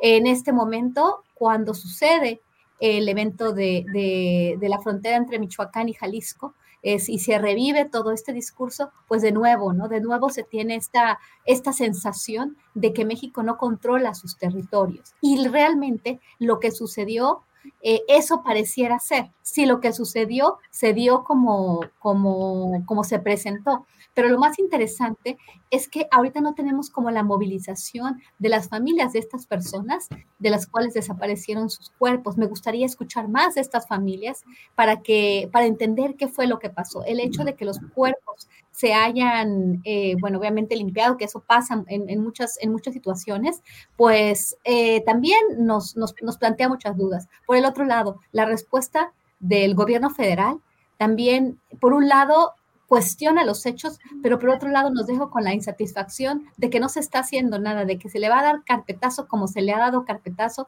a muchos otros temas. Y lo que está pasando en el país no es nada sencillo de entender. Tampoco estoy diciendo que tengamos que volver a, la época pasada, porque pareciera ser que tenemos solamente dos, eh, dos avenidas, ¿no? cambiarlo y esto es fallido, entonces vamos a seguir fallando o volver a lo anterior. Pareciera que no hay una forma de hacer esto de otra manera y de una forma eficiente. Y por aquí estoy hablando de la cobertura. Este tipo de eventos le dan mucha, muchísima, muchísimo fuego a la oposición y también por el otro lado a aquellos actores fuera de México que quieren plantear la necesidad de llamar a los carteles mexicanos organizaciones terroristas internacionales, que de alguna forma esas organizaciones siembran en terror. Pero ¿de dónde vienen? ¿Quiénes son? ¿Por qué se dio en una funeraria? ¿Por qué lo hicieron? ¿Para qué? Para que se viera, para que se cubriera, para que, para que la oposición presentara eh, a México como un Estado fallido. Hay que contestarnos muchas preguntas y el gobierno desafortunadamente no nos la ha, no, no ha podido contestarnos, no ha podido dar una respuesta adecuada. Con eso me quedo y, me quedo con más dudas que, certezas, ¿no? Porque tampoco sé hacia dónde se tiene que ir. Si por un lado eh, se cambia la, estrategia, pero bueno, obviamente no se cambia de forma efectiva, pero volver a lo anterior, volver a militarizar, eh, va, a seguir sucediendo lo que siempre ha sucedido y este círculo de violencia que nunca termina y que finalmente beneficia a los mismos, a las compañías productoras de armas, a las compañías energéticas y bueno, a, aquellos que, que, quieren hacer de este país un continuo baño de sangre para seguirse, para seguirse beneficiando. Gracias, Guadalupe Correa Cabrera. Muchas gracias. Eh, voy con Ricardo Ravelo, pero antes de plantearle eh, lo que sigue, déjeme decir que tal como suponíamos, a las dos con seis minutos ya nos estaba desmonetizando YouTube por nuestros contenidos que son impropios para los anunciantes, lo cual en una mesa como esta debe ser también un timbre de honor porque lo hacemos el análisis con seriedad, con profundidad, con cuidado pero bueno, así es que simplemente lo sabemos que, así son estas cosas, simplemente y seguimos adelante y agradecemos a quienes nos envían apoyos económicos que son no solo em, satisfactorios en términos económicos, sino sobre todo en términos de solidaridad y de apoyo a este que es un proyecto periodístico que aspira a ser serio, profesional, cuidadoso, eh, y bueno, ahí vamos. Ricardo Ravelo, ¿cómo ves todo este tema de San José Gracia, Michoacán, en los términos que ya se han planteado, pero qué dudas, preguntas o certezas te genera lo acontecido ahí? Ricardo Ravelo. Híjole, pues mira, lo podría calificar, es un margallate. Hay muchísimas eh, versiones ahí encontradas, pero a mí lo que, me, lo que me llama mucho la atención, Julio, es este, dónde está eh, creo que esto valdría mucho la pena cuestionárselo. ¿Dónde está la inteligencia del Estado? Eh, mm. Me sorprendió mucho, muchísimo, ver a un presidente como López Obrador pararse en, su conferencia habitual desinformado, eh, diciendo que no se había acreditado la, la masacre o el fusilamiento, que no sabían dónde estaban los cuerpos porque no los habían encontrado. Es decir, cuando de un gobierno los eh, ciudadanos, eh, periodistas, quienes seamos, lo que requerimos son respuestas, no preguntas, no planteamientos dudosos, eh, no interrogantes. Es decir, tenemos un gravísimo problema de inseguridad pública donde lo que menos queremos son preguntas, queremos respuestas, eh, soluciones, atención.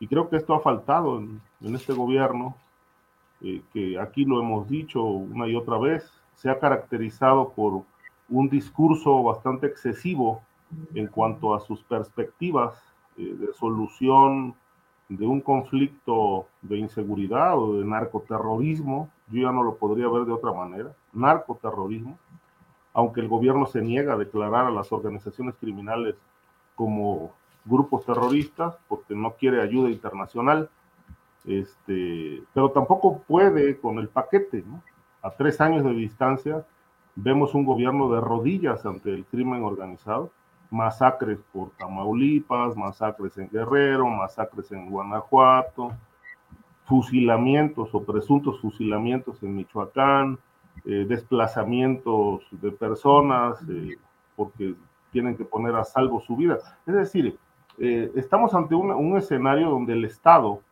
ya no está cumpliendo su función constitucional. Es decir, el Estado está faltando a, la principal obligación que tiene como Estado, que es garantizar vida y patrimonio.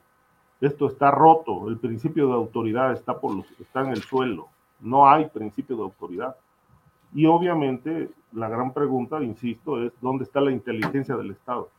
No es posible que a estas alturas no sepan dónde están los cuerpos, si es que realmente, como plantea este video, que si, como se ve en el video que circula en redes sociales, este, fueron sacados de un velorio para llevarlos a un paredón, para fusilarlos, que luego se llevaron los cuerpos. Eh, hay casquillos ahí que fueron percutidos. eh, hay, hay implementos de limpieza que se utilizaron para limpiar la escena del crimen. Todos estos elementos apuntan a, a una ejecución múltiple que pasó ahí, pero hoy el gobierno estatal ni federal, ni el ejército, ni ninguna autoridad nacional ni internacional sabe qué pasó. Es decir, hoy la sociedad está desinformada. Tenemos un Estado bastante limitado aparentemente en el, tema de la inteligencia. O si vale la pena plantear si la inteligencia está ocupada en otras tareas, investigando a periodistas o siguiendo a los enemigos políticos, pero no está donde debe estar enfocada la inteligencia. Entonces, me preocupa muchísimo esta, este, esta situación donde, pues, lamentablemente, cuando un presidente se presenta de, cara a la sociedad, pues debe llevar información, debe estar debidamente informado para rendir cuentas de lo que pasó en Michoacán y no salir a plantear dudas y preguntas eh, y a confundir más a la opinión pública, eh, planteando algunas cuestiones que solamente pues alimentan más el morbo, la duda, por, precisamente por la falta de información. Se supone que antes de la mañanera el presidente tiene una reunión de gabinete sobre los temas de seguridad donde le deben de informar puntualmente lo sucedido en el país. Pero bueno, por lo visto no, no le dijeron qué pasó. Y hasta la, a las hoy 2.23 de la tarde del 3 de marzo ignoramos los mexicanos qué ocurrió con los cuerpos que presuntamente, las personas que presuntamente fueron fusiladas. Bien, gracias Ricardo. Em, Víctor Ronquillo, hubo, em, pues entre otras cosas, eh, te quiero preguntar sobre el caso de Juan Collado y de Julio Scherer. En general, las acusaciones y señalamientos que se están levantando contra Julio Scherer, desde mi punto de vista, vienen de dos segmentos que pueden tener sus asegúnes, que son lo de Collado y lo de Ansira, el empresario, pero también otro que para mí es más respetable, que es el de Paulo Díez Gargari, sobre todo en relación con Aleática, antes OHL. ¿Qué opinas de este tema, de lo que se ha desatado en torno al exconsejero jurídico de la presidencia, Julio Scherer? Por favor, Víctor Ronquillo. Creo que hay eh, por lo menos eh, un par de aspectos que vale la pena destacar, ¿no? El primero de ellos eh, en que lamentablemente es evidente que la Procuración de Justicia en nuestro país está lastrada por la corrupción. Y este, este hecho, pues lamentablemente involucra a una persona cercana al propio Andrés Manuel López Obrador. Eh, hay muchos señalamientos, muchos elementos, hay toda una narrativa que nos hace pensar en la factibilidad, en la posible certeza de lo que pudo ocurrir. Es muy preocupante que eh, hasta el momento Scherer García no haya sido pues citado, por decirlo de alguna manera, a declarar en torno a estos hechos. Es muy preocupante que la, eh, ah, digamos, la presencia de los abogados acusados haya sido diferida. Creo que encontramos elementos que nos hacen pensar en una realidad distinta a lo que en ocasiones podemos considerar. Por otra parte, también hay que señalar que esto sin duda corresponde a una estrategia muy bien tramada, muy bien armada por parte de eh, Juan Collado y sus propios aliados económicos, políticos. Sin duda, otro elemento que tenemos que colocar sobre la mesa es precisamente cómo las, eh, las declaraciones de Juan Collado dadas a conocer por el periódico Reforma eh, corresponden sin lugar a dudas a esta intención de convertirse en testigo protegido, ¿no? Y para ello, lo que ha presentado es ni más ni menos que un esquema que se ajusta propiamente a versiones de la realidad que ya conocíamos en torno a la actuación de la mafia del poder en varios, eh, en varios hechos, ¿no?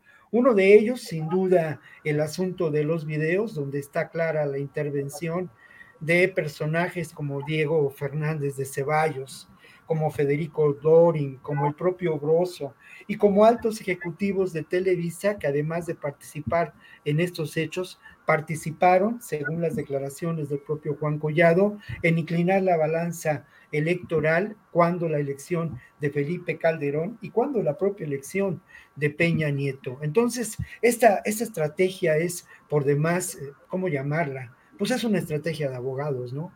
Si tú aceptas que estos hechos son parte de la realidad y me concedes la posición de testigo protegido y yo puedo señalar estos elementos que nos confirman la actuación de la mafia del poder, entonces tienes que aceptar también la actuación de Julio Scherer, a quien tú señalaste públicamente como hermano, en relación a un caso que presenta muchos elementos de corrupción. Es francamente, eh, pues desde mi punto de vista, iba a utilizar una palabra difícil, ¿no? Una palabra como aterrador, pero no. Creo que es parte de la realidad histórica que nos ha tocado vivir, es parte de la realidad histórica que tenemos, sobre la que tenemos que reflexionar y lo que nos corresponde, pues es eh, la exigencia al final de cuentas de elementos probatorios que de alguna manera deslinden la posible responsabilidad de Julio, de Julio Scherer en torno a este caso, Julio. Sí, gracias, Víctor. Guadalupe Correa, yo no sé, pero a mí me suena así muy impactante el pensar que el consejero jurídico de la presidencia de la República esté actuando conforme a intereses personales, de grupo, de bufete jurídico y con ánimos de lucro personal o grupal y que le lleve esos papeles al propio presidente de la República para que los firme. ¿Qué piensas sobre este tema que, claro, está en el litigio, no es una verdad ni hay una sentencia, pero hay ya acusaciones formales ante la propia Fiscalía General de la República? ¿Qué piensas, Guadalupe?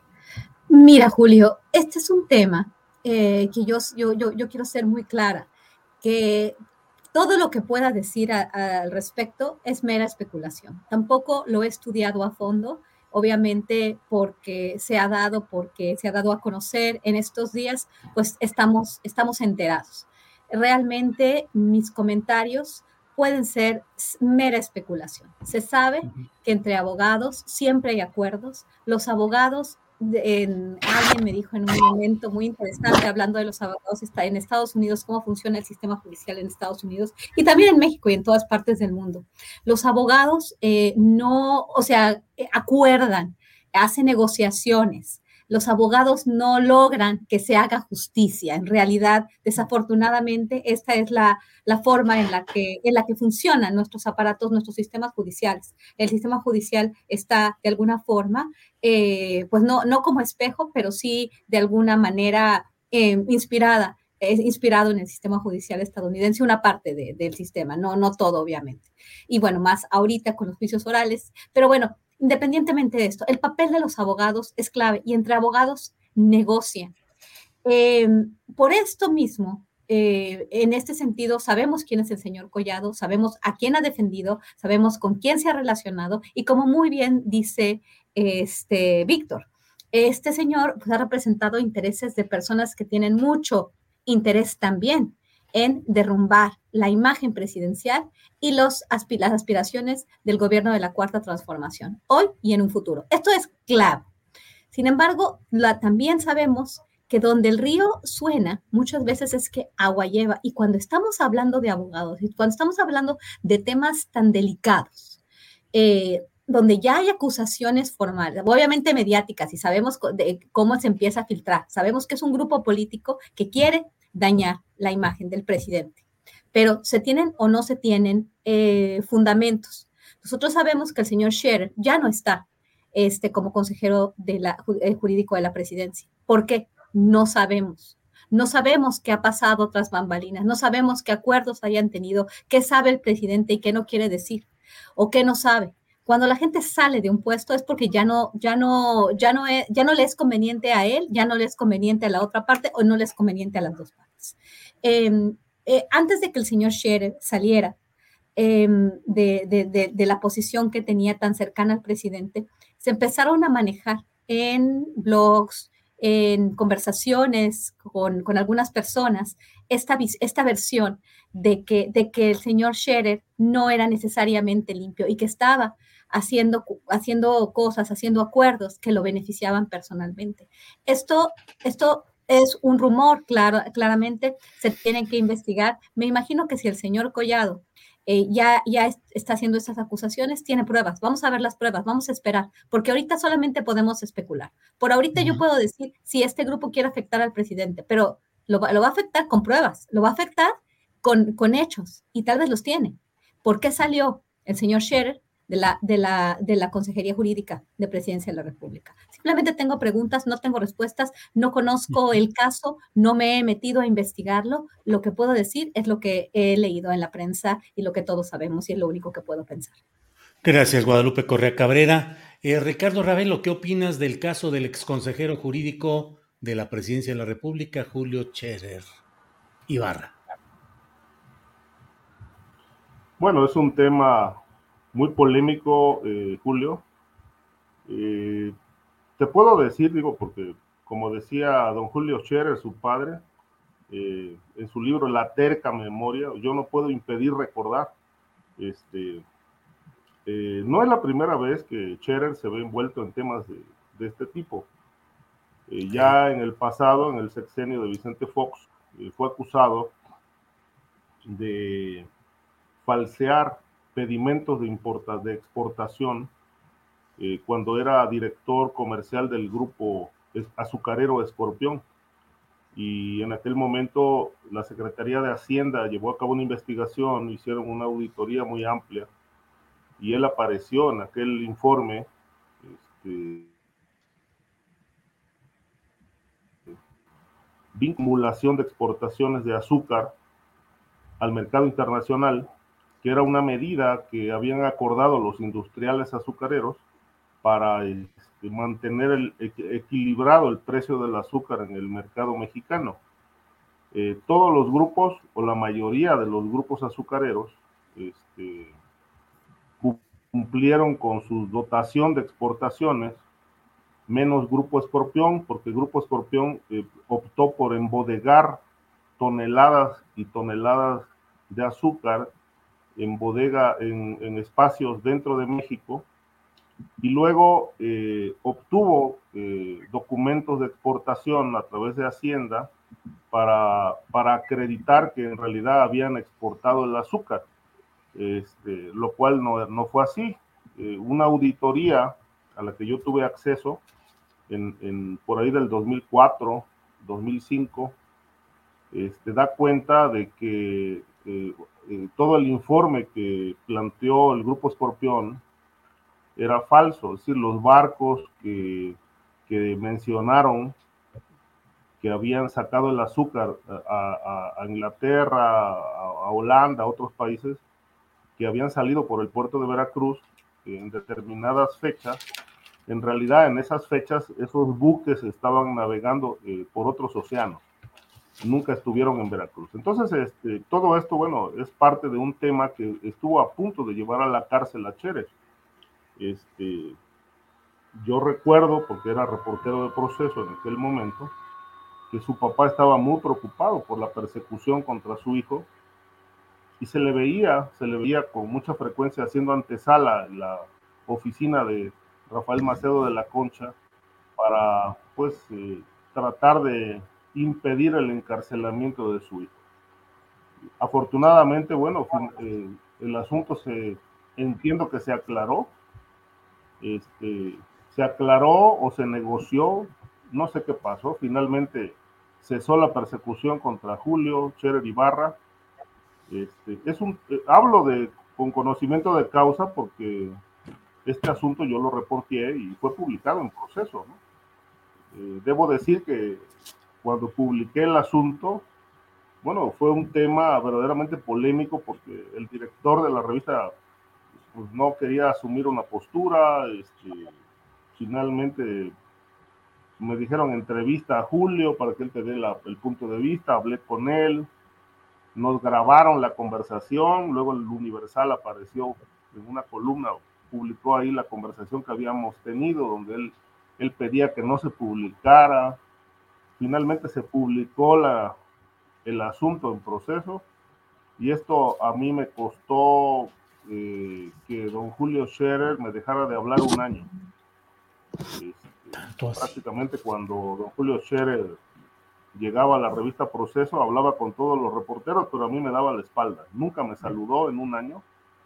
Hasta me evadía la mirada, me esquivaba. Este, estaba molesto porque yo había publicado aquello. Pero bueno, yo solamente cumplí con mi trabajo. Valoro muchísimo que don Julio Scherer eh, haya publicado un, como decimos comúnmente los periodistas, haya publicado un chingadazo en la propia revista contra su hijo, y que su hijo se haya defendido porque él dio su punto de vista, este, negando los hechos, pero, pero bueno, lo que sí se supo es que Gil Díaz lo quería encarcelar. Eh, ahora, después de muchos años, pues se ve envuelto en este otro tema que, y yo no tengo muchísimo, mucha información sobre esto, pero, pero bueno, lo que sí preocupa, eh, como bien dijo Guadalupe y, se planteó aquí ya eh, por Víctor, es que, bueno, hay, hay mucho ruido alrededor de él, ¿no? Y de su gente más cercana. Se habla de un tráfico de influencias muy amplio para obtener eh, triunfos legales eh, a través de la presidencia de la República y que esto implicó a varios despachos este, para ganar temas, eh, ganar asuntos multimillonarios, o sea, nada más lo que dice Juan Collado, que le pidieron dos mil millones de pesos, pues bueno, para empezar a ver su asunto y, que ya no hubiera más acusaciones y entregar la caja libertad a Banco Afirme, pues me parece que, bueno, estamos hablando de unas cantidades verdaderamente fuera de, de cualquier lógica, ¿no? Y que esto se haya operado desde la consejería jurídica, pues bueno, ¿de qué tamaño, no? Son los negocios que presuntamente se habrían hecho. Yo creo que eh, hay mucha especulación al respecto. Lo que sí es que, bueno, hay, un, hay una acusación, hay una carpeta de investigación donde precisamente Scherer no aparece directamente implicado, pero bueno, su gente cercana sí y él señalado públicamente de ser el artífice de una, de una estrategia de corrupción desde la presidencia. Me parece muy grave si esto se llega a acreditar, porque, bueno, nuevamente el discurso de, de que ya no hay corrupción, pues queda en entredicho. Y, y, bueno, se tendrán que aclarar cosas y acreditar realmente qué hay de fondo, qué hay, qué hay ahí, eh, si fue un negocio de Cher socios, o realmente se trata de vendetas y venganzas, como se ha dicho, de Gers Manero contra Scherer. Creo que esto pues todavía va a tener muchísima cuerda. Es un tema que, por hoy es, eh, está lleno de especulaciones, alguno que otro dato, pero bueno, eh, yo creo que hay que esperar a que esto aterrice en, un juzgado y haya una resolución para poder partir de cosas eh, firmes, ¿no? digamos, ya con base, con base jurídica y no, y no entrar en el terreno de la especulación, porque el terreno de la especulación pues, nos lleva a más especulación. Gracias, Ricardo Ravelo.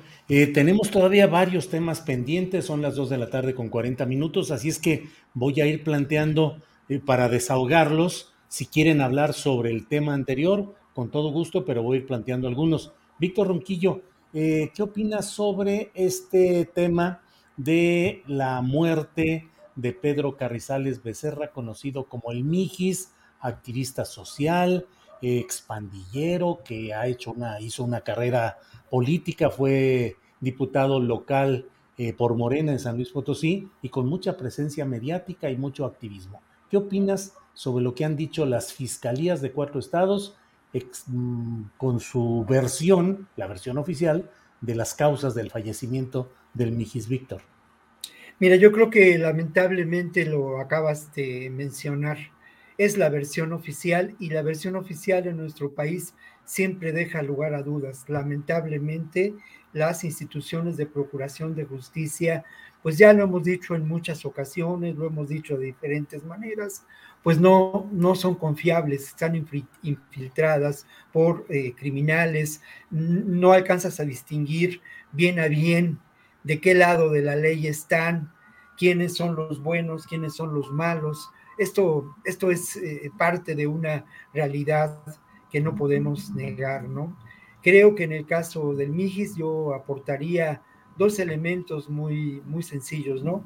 Creo que, bueno, es un personaje que resulta significativo en términos de, abatir problemas serios, de denunciar problemas de discriminación, de dar voz en su momento a quien no tenía voz.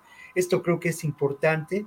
Creo que por otra parte sí resulta un personaje incómodo para el actual gobierno de San Luis Potosí, porque es un personaje que tiene características de, de disidencia, que tiene un arraigo social, que de alguna manera tiene, tenía vínculos con, con Morena, ¿no? Creo que, bueno, es un personaje que podía, podía resultar incómodo. Otro elemento que a mí me llama la atención y que ya señalabas antes de empezar con esta mesa, pues es la tardanza, ¿no? En términos de lo que, de lo que pudo ocurrir, de que se diera a conocer esta, esta versión de los hechos avalada por cuatro distintas procuradurías. Mm, a mí también me llama la atención eh, lo que ha sido el silencio de la familia, ¿no? Esto creo que, que nos hace pensar en qué pudo ocurrir y esto me lleva a una pregunta también me parece importante en relación al caso, ¿no? ¿Qué hacía el, el, el Mijis en esta zona? ¿Por qué viajó al norte? ¿Por qué eligió esta carretera? ¿Por qué viajaba eh, pues solo, ¿no? Por, por, estas carreteras que todos los que las hemos transitado sabemos muy bien que son carreteras altamente peligrosas, ¿no? Porque, porque son carreteras en, la que, en las que es común que se den casos de desaparición, retenes falsos. Esto es otro elemento que yo quiero colocar sobre la mesa los retenes falsos, que quienes hemos transitado por esas carreteras, pues nos hemos encontrado con ellos y no sabemos hasta dónde ha corrido peligro nuestra vida. Por lo demás, eh, de acuerdo a la versión oficial que tenemos, eh, el Mijis muere por, por, un, por efecto del accidente de manera casi instantánea y luego se, se, insiste en el hecho de que eh, pues las lesiones, de que fue objeto su cuerpo por eh, quemadura, fueron posteriores al momento de su muerte, ¿no? En fin, creo que hay muchos elementos que nos harían pensar que este caso, como muchos otros, eh, requieren de una valoración, de una investigación, requieren que las autoridades pongan sobre la mesa toda la información disponible para que realmente sean del todo esclarecidos y no quede lugar a dudas de que este personaje que tiene un significado político importante pudo haber sido víctima de un atentado. O sea, es temerario lo que estoy diciendo, pues sí, pero lamentablemente es parte de las posibles hipótesis en relación a este crimen. Por otra parte, quizá como, como pudo ocurrir o como suele ocurrir en estas carreteras, lamentablemente lo pudieron haber, mm, digámoslo así, visto al cargar gasolina en alguna, en alguna gasolinería y eh, eh, considerar que era un personaje que podría ser eh, pues víctima de un retén clandestino de ser robado, de ser asaltado, de ser desaparecido, y quizá, quizá las cosas tomaron otro cauce. Esto pues sí, sí entra dentro del terreno de la, de la especulación, pero bueno, la especulación también forma parte del quehacer periodístico y de, la, y de la investigación que uno tiene que realizar, tiene que lanzar hipótesis. Pero yo insisto mucho, ¿eh? creo que se tiene, que tenemos que, que, exigir, no solamente en este caso, sino en muchos otros, como el de San José de Gracia, la información pertinente para que no quede lugar a dudas de lo que pudo ocurrir. Bien, gracias, Víctor Ronquillo. Eh, Guadalupe, sobre este tema, lo que quieras decir sobre el caso del Mijis, pero voy adelantando pidiéndote que también, si puedes darnos tu opinión sobre el discurso de Joe Biden del Estado de la Unión y México en lo referente a las armas, el entendimiento bicentenario y la seguridad en México, antes de que se nos agote el tiempo, Guadalupe. Claro que sí, hay, son tantas cosas y lo del Mijis es, es, un tema, es un tema muy importante. Lo bueno es que tuviste a Carlos Manuel eh, Juárez aquí para, para que se apellida Juárez, ¿verdad? Carlos sí, sí, así es. Carlos Manuel Juárez de Elefante Blanco, porque él ha, investigado este tema bastante bien. Yo en la mañana me desperté eh, leyendo su, su, reporte sobre este caso y ahí sí dice qué estaba haciendo en el norte del país, lo cual a mí no me queda todavía muy claro porque dice, desapareció la ruta migrante, iba con su familia, su familia quedó en Saltillo y él siguió porque ellos estaban, estaban de alguna forma eh, marcando, haciendo marcaciones. No entiendo para qué, no entiendo muy bien el, tema. El proyecto no lo entiendo, no sé si Carlos Manuel te explicó, desafortunadamente no tuve la oportunidad de estar en esta, en esta discusión. A mí este tema, este caso, me parece clave que entendamos qué pasó. Pareciera ser que nada, eh, que, que muchos elementos este, están ahí en la mesa y nada hace sentido. la cuestión del accidente definitivamente a mí no me, este, no me satisface de ninguna forma. Esta persona, el día 2, hace, hace un mes, el día 2, habla con su familia, dice que, lo, que, lo, que, lo, que le tuvieron los gafes, o sea, la policía eh, estatal especial del estado de Coahuila, porque él desaparece, de acuerdo a la versión oficial, entre las carreteras de, eh, de Nuevo Laredo y de Piedras y de Piedras Negras. Esto es muy complicado porque se había dicho que se había visto en Nuevo Laredo, no se le dijo a la familia, el papel de la Fiscalía del estado de Tamaulipas no se le puede creer nada. Irving Barrios Mójica lo dirige, tengo muchísimos reportes de muchos casos, como el caso de Jorge Fernández González y el caso de Pilar Garrido, que tienen en la cárcel a una persona con un, con un expediente de lo más desaseado, el, caso más, más, más, desagradable que el que tengo conocimiento llevado por esa fiscalía. En este, en este momento también es muy importante porque el, el, el gobernador de Tamaulipas, aunque esto tiene que ver con fiscalías, porque este, se, se, denuncia en San Luis Potosí, entonces tiene que ver San Luis Potosí, Tamaulipas, este, Nuevo León y Coahuila y sabemos que los cuatro estados tienen una configuración política muy, muy compleja.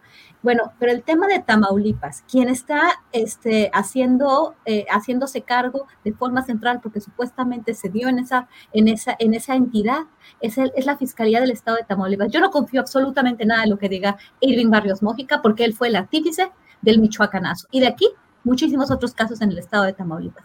Como dije, el caso de Jorge, González Fernández, yo creo que yo lo quisiera llevar hasta las últimas consecuencias, porque esto es algo que, que, parecía ser todo un, todo una, todo un, este, ¿cómo, ¿cómo se dice? Un montaje.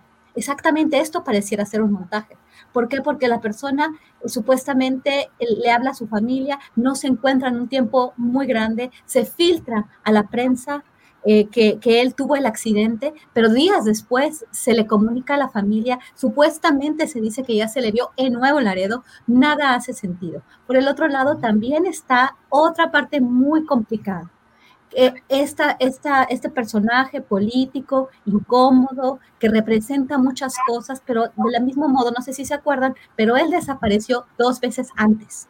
Desapareció en el 2019 cuando era el legislador local, cuando era este diputado local, y el año pasado volvió a desaparecer. ¿Por qué? ¿Por qué una persona desaparece tres veces? Yo no estoy diciendo nada ni estoy asumiendo nada, pero esta es la tercera desaparición de, Pedro Carrizales. Entonces, hay muchas, muchas preguntas sin responder, pero ahora, una cuestión arriba de todo esto.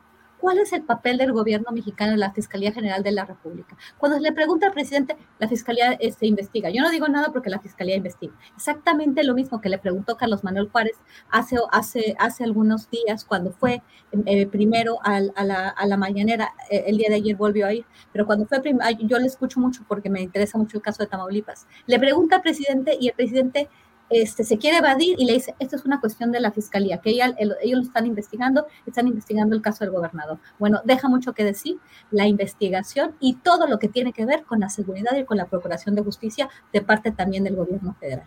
Bueno, ahora con lo del Estado de la, el, Estado de la Unión. Sí, que es eh, otro tema. Es otro tema también, déjame rapidísimo. Híjoles, es, que, es, que, este es un tema muy, muy complicado.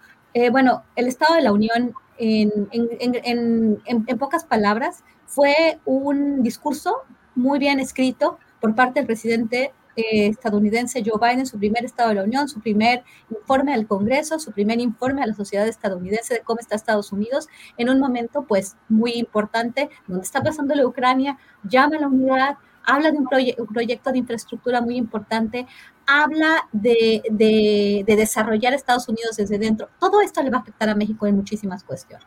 Habla del tema de las armas, obviamente, que es algo que le interesa mucho para no generar eh, disputas internas, porque está muy fragmentada su sociedad. Trata de unir, pero no logra eh, subir en su aprobación.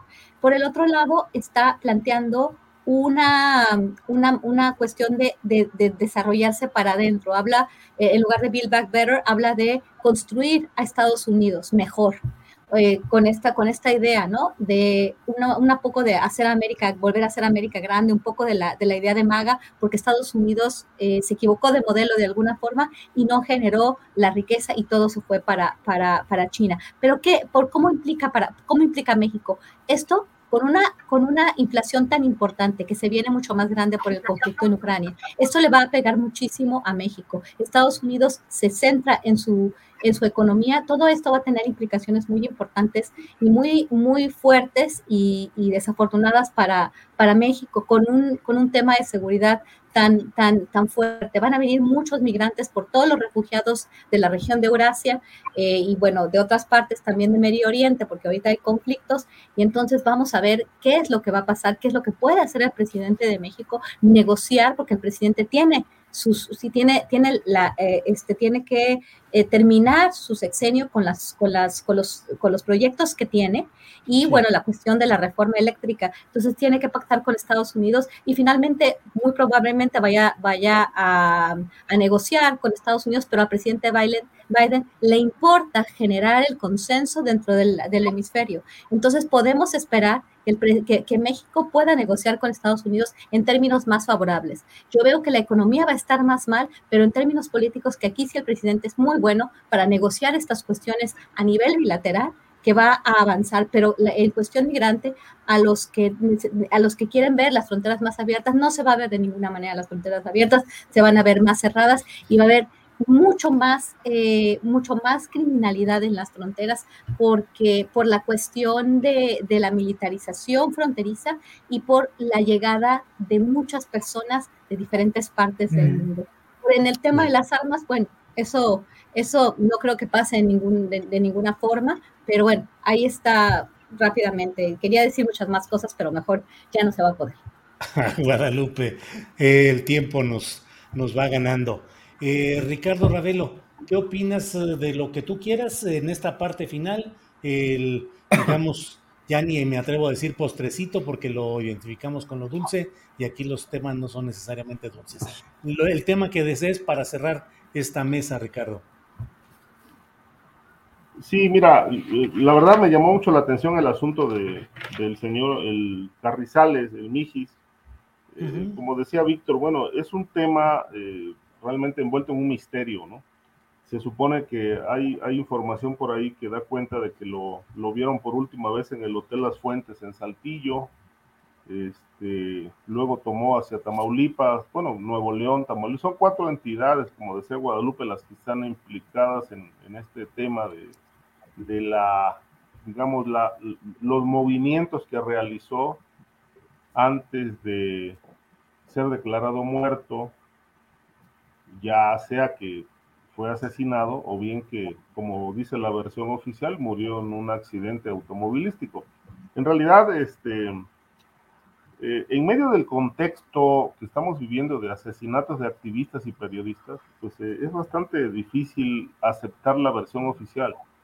Este, si cayó en manos de gafes, como se dice, pues me, me, quedo con la, la, versión de que probablemente pudo haber sido asesinado por estas gentes, sobre todo por la labor que él venía realizando de mucho tiempo, una labor bastante incómoda para el poder.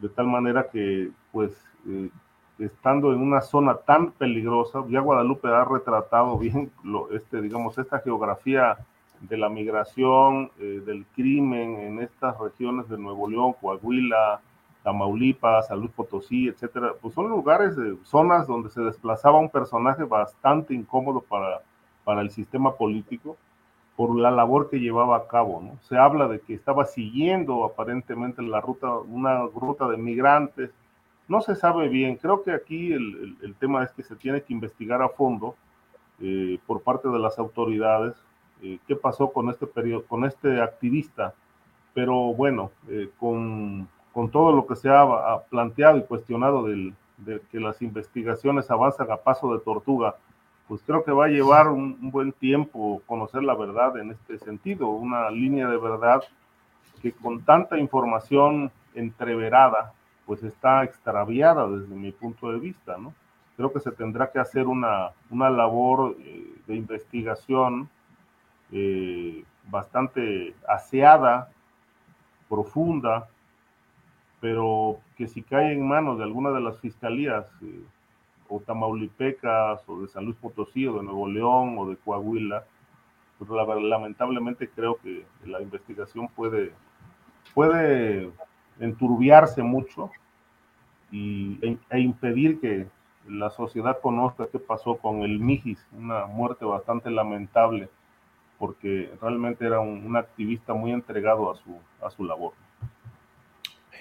Sí, Ricardo, gracias. Eh, nos envía un recado el doctor Héctor Frisby, nos dice, en el caso del Mijis, se determina por medicina forense que una persona murió antes de un incendio por las huellas de quemadura en el aparato respiratorio. Eso nos dice y bueno, pues es parte de todo lo que tenemos que analizar y ver en este tema. Víctor Ronquillo, para cerrar esta mesa, por favor, con el tema que desees abordar.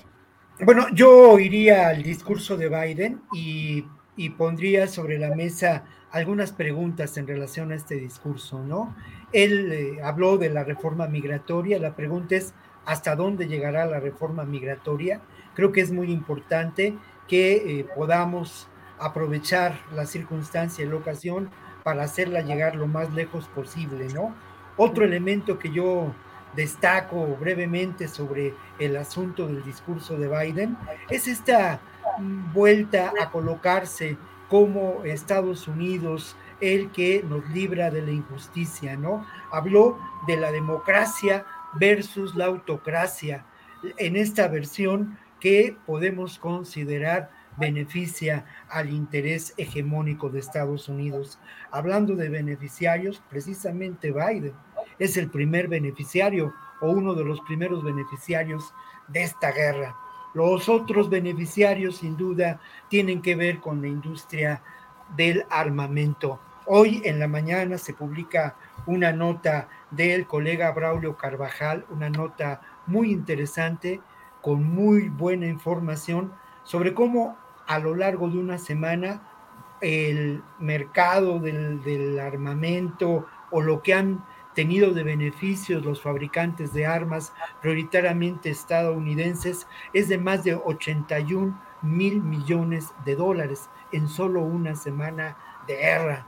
Esto, esto es francamente terrible. Y bueno, yo también eh, señalaría que nos encontramos en esta, en esta realidad de la guerra de nuestros días, de esta guerra del siglo XXI, desde mi punto de vista, con la presencia de dos formas distintas de imperialismo, de avasallamiento. Por un lado, la del Estados Unidos y la OTAN, y por otro lado, la de la propia Rusia, que no es para nada eh, pues una víctima de estos hechos, ni mucho menos, ¿no? Tampoco el gobierno de Ucrania es un gobierno libre de culpa, es un gobierno lamentablemente lastrado por la corrupción, con intereses eh, muy claros de oligarcas que forman parte de este grupo del poder y que eh, lamentablemente ha ejercido una brutal represión en contra de eh, eh, independentistas, de fracciones independentistas. Em, lo que ocurre también, y con eso cerraría mi comentario, es que, bueno, nos encontramos también en lo que puede ser la disputa de la narrativa en esta, en esta realidad. Y en esa disputa también encontramos a estos dos polos enfrentados, ¿no? La versión de Estados Unidos, la OTAN y sus medios de comunicación y la propia versión de eh, Rusia y sus medios de comunicación aliados. Creo que es muy importante que intentemos analizar y ponderar lo que realmente ocurre y establecer establecer una relación en términos de la geopolítica, ¿no? Otro gran beneficiario de esta realidad, sin duda, es la propia, la propia China, aliada en estos momentos de eh, Rusia. Muy bien, pues eh, gracias a los tres por esta oportunidad de pasar revista a tantos temas tan interesantes. Así es que, Guadalupe Correa Cabrera, gracias y buenas tardes. Muchas gracias, Julio. Buenas tardes. Buenas tardes, Ricardo. Eh, buenas tardes, Víctor. Que tengan una muy bonita este, tarde. Gracias. Ricardo Ravelo, gracias y buenas tardes. Gracias, Guadalupe. Gracias.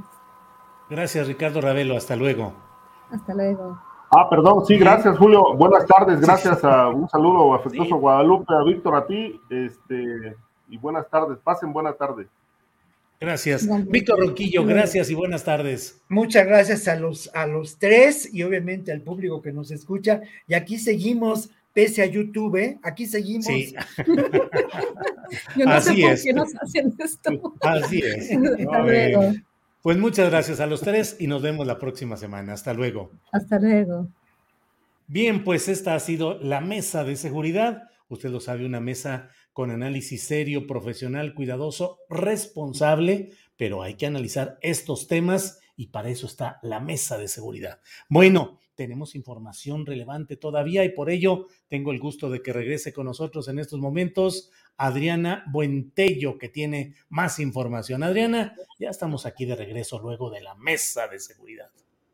Con mucho gusto, Julio. Pues ya para cerrar el programa, pues algunas de las cosas importantes del día hoy en la conferencia mañanera, eh, hablando sobre todo de estos cambios de las declaraciones de Carlos Slim, eh, de este empresario y del cambio en la dirección del Consejo Coordinador Empresarial.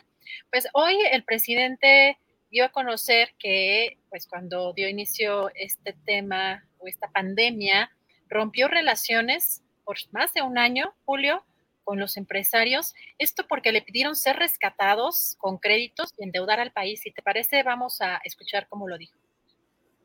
Cuando viene la crisis de la pandemia, querían que yo hiciera lo mismo me vinieron a plantear eso, que no íbamos a salir si no pedíamos deuda. Dijimos, no, me pidieron dos cosas, que endeudáramos al país para dar créditos con eh, bajos intereses al sector empresarial y la otra propuesta que yo declarara una moratoria de pago de impuestos, o sea, que no se cobraran impuestos. Los dirigentes de las cámaras, en particular, sí, sí, en una comida. Luego ya me ofrecieron disculpas porque eso llevó a una ruptura como de un año, año y medio y pues se dieron cuenta, porque pues son gentes eh, inteligentes y vuelvo a lo mismo, no es gente mala, es que tienen una idea, o sea, era una fórmula o una receta que aplicaban siempre con la crisis. Era, salvas arriba, si llueve fuerte arriba, gotea abajo. No, así no es. Bueno, Julio, y en, estas, eh, pues en este tenor, el nuevo presidente del Consejo Coordinador Empresarial, Francisco Cervantes, reconoció en una entrevista en la mañana con Carmen Aristegui que sí hubo excesos por parte de empresarios, lo que llevó a una confrontación con el gobierno federal. Y en entrevista con Expansión dijo que pues, los empresarios están incompletos sin la relación con el gobierno. También dijo que su gestión al frente de este consejo pues, se va a caracterizar por ser conciliadora con los diferentes actores económicos, políticos y sociales. También es importante esto, Julio reconoce que si bien hay una percepción de que los hombres y mujeres de negocios están alejados de la sociedad, bajo su administración, pues era una agenda comprometida con los temas sociales del país. Eh, textualmente dice, sin las reuniones de trabajo con el gobierno, sin las negociaciones ni las mesas de acuerdo. Los empresarios estamos incompletos. Tenemos que estar muy cercanos con ellos, con la clase política, porque al final la iniciativa privada y el gobierno somos mexicanos y lo que queremos pues, es que a todos nos vaya bien como país. ¿Cómo ves, Julio, estas declaraciones, esta revelación que hace hoy el presidente en la conferencia eh, mañanera y pues en esta nueva dirección en el Consejo Coordinador Empresarial, tras la salida de Carlos Omelín. Sí, bueno, pues se supone que habrá una mayor cercanía, un mayor entendimiento con esta nueva directiva del Consejo Coordinador Empresarial. El propio Carlos Slim, con todo el peso de su condición del hombre más rico de México, pues también ayer les lanzó una serie de señalamientos críticos a ellos, a los empresarios en particular, pero al país en general, diciendo que hay que hacer a un lado el conflicto, que es una tontería estarse peleando, lo cual, pues yo lo escribí en la columna astillero de este día, pues me parece que es un despropósito. Justamente el conflicto es el motor democrático. Acompañé a mi texto de hoy en la jornada eh, segmentos de artículos publicados en el diario español público eh, con ese tema, el conflicto como motor democrático, donde dicen dos eh, eh, pensadores, politólogos, juristas españoles, Ángel Muelas y, Fe, Francisco, no recuerdo su apellido, em, pues hablan acerca de cómo el conflicto es necesario para definir las parcelas de una lucha que sea real, pretender que haya la unidad de propósitos y se recurra a esa bandera falsa de la unidad por México y la unidad nacional, pues lo que trata es de encubrir las circunstancias de que no hay igualdad, hay una gran desigualdad y los intereses en pugna en un momento como el que se vive, pues son bastante eh, confrontados. Pero sin embargo, pues está este discurso en el cual los empresarios van a tratar de acercarse a la presidencia de la República en este tramo final del gobierno del presidente López Obrador, y el presidente también les hace casita, como luego se dice, eh, pues eh, digo, hacían prácticas antes, pero pues era algo a lo que estaban acostumbrados, pero ya se están corrigiendo, ya el tigre empresarial se está volviendo vegetariano fiscalmente. Bueno, pues ya veremos qué es lo que sucede, Adriana. Y además también, eh, comparado con los discursos que tiene contra ciertos personajes de la oposición o de los medios o de cierta élite, que tiene o que le pone nombre y apellido, pues acá lo, interesante es que dice, sí, quisieron que se les rescatara, quisieron, este, pues como lo que se siente, pero no son malas personas, como diciendo, es, este, que así ven el mundo, pero sí es un discurso distinto, ¿no? Cuando pues tiene este enfrentamiento como, más fuerte con pues otros personajes, otros sectores. Y Julio, pues para terminar, en, en este tema tan complejo, de pues, eh, el tema de Rusia y Ucrania, pues el presidente de Francia eh, pues, dio a conocer esta información, una llamada, una conversación que duró más de hora y media entre él y Vladimir Putin. Pues fíjate que dijo que la, pues eh, Putin le dijo que la operación rusa se desarrolla acorde pues, a sus planes y que podría intensificarse si los ucranianos no aceptan sus condiciones.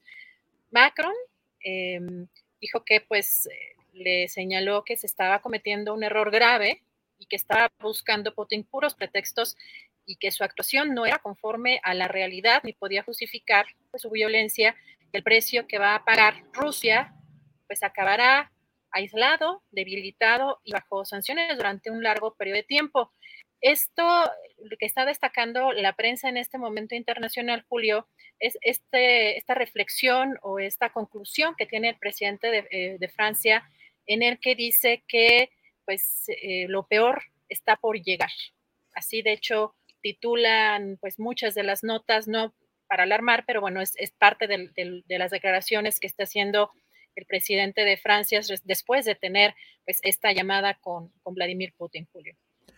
Pues sí, eh, Adriana, y falta el tema correspondiente a esos corredores humanitarios, que hoy es el primer acuerdo al que se ha llegado en una reunión de trabajo entre representantes de Rusia y de Ucrania. Eh, leo lo que publica Vanessa Rodríguez en el diario, eh, que así se llama, este diario español que se llama El Diario. Ustedes lo pueden leer en el diario.es. y dice, Rusia y Ucrania han acordado establecer corredores humanitarios durante la segunda ronda de conversaciones que ambas delegaciones han mantenido este jueves en Bielorrusia. Abre un caminito, Adriana, de una posibilidad de protección a la población civil. No hay un compromiso exacto de que vaya a haber un alto el fuego. Dicen que bueno, que va a depender de las circunstancias, pero bueno, por lo pronto, el asesor presidencial ucraniano Mikhailo Podolyak ha dicho que sin ser los resultados esperados, ambos bandos han acordado establecer corredores humanitarios, lo cual supone que se abrirán vías para facilitar una circulación libre, segura, libre de ataques, de ayuda humanitaria y de las víctimas del conflicto. Entonces, pues bueno. Ojalá de hecho, Julio, es parte de lo que se está difundiendo de esta llamada que tuvo eh, Macron con eh, Putin. Eh, Manuel Macron le eh, digamos, le pedía o le solicitaba que pues, se respetara tanto al presidente de Ucrania como pues a la población civil y, especificó en esta llamada, de acuerdo con lo revelado por el gobierno francés, que pues, la población civil no era un blanco de parte de, Rusia. Así que pues vamos a ver cómo, cómo avanza eh, este tema y pues sin duda muy complejo y, y pues sí, darle seguimiento y pues finalmente nada más comentarles si tienen la posibilidad de dejar un like o una aportación, ya que hoy nos desmonetizaron, esperemos que nos regresen lo antes posible la monetización, la monetización, pero con tanto detalle y cuidado que hacemos de pronto el programa para que no pasen estas cosas y chin. Pues sí, así es. Bueno, pues muchas gracias. Está la información disponible ahí en julioastillero.com. Y bueno, pues gracias a la tripulación astillero, gracias a la audiencia, gracias al público y a preparar el programa siguiente. Adriana, gracias. Con mucho gusto. Muy buenas tardes. Provecho hasta mañana. Hasta luego.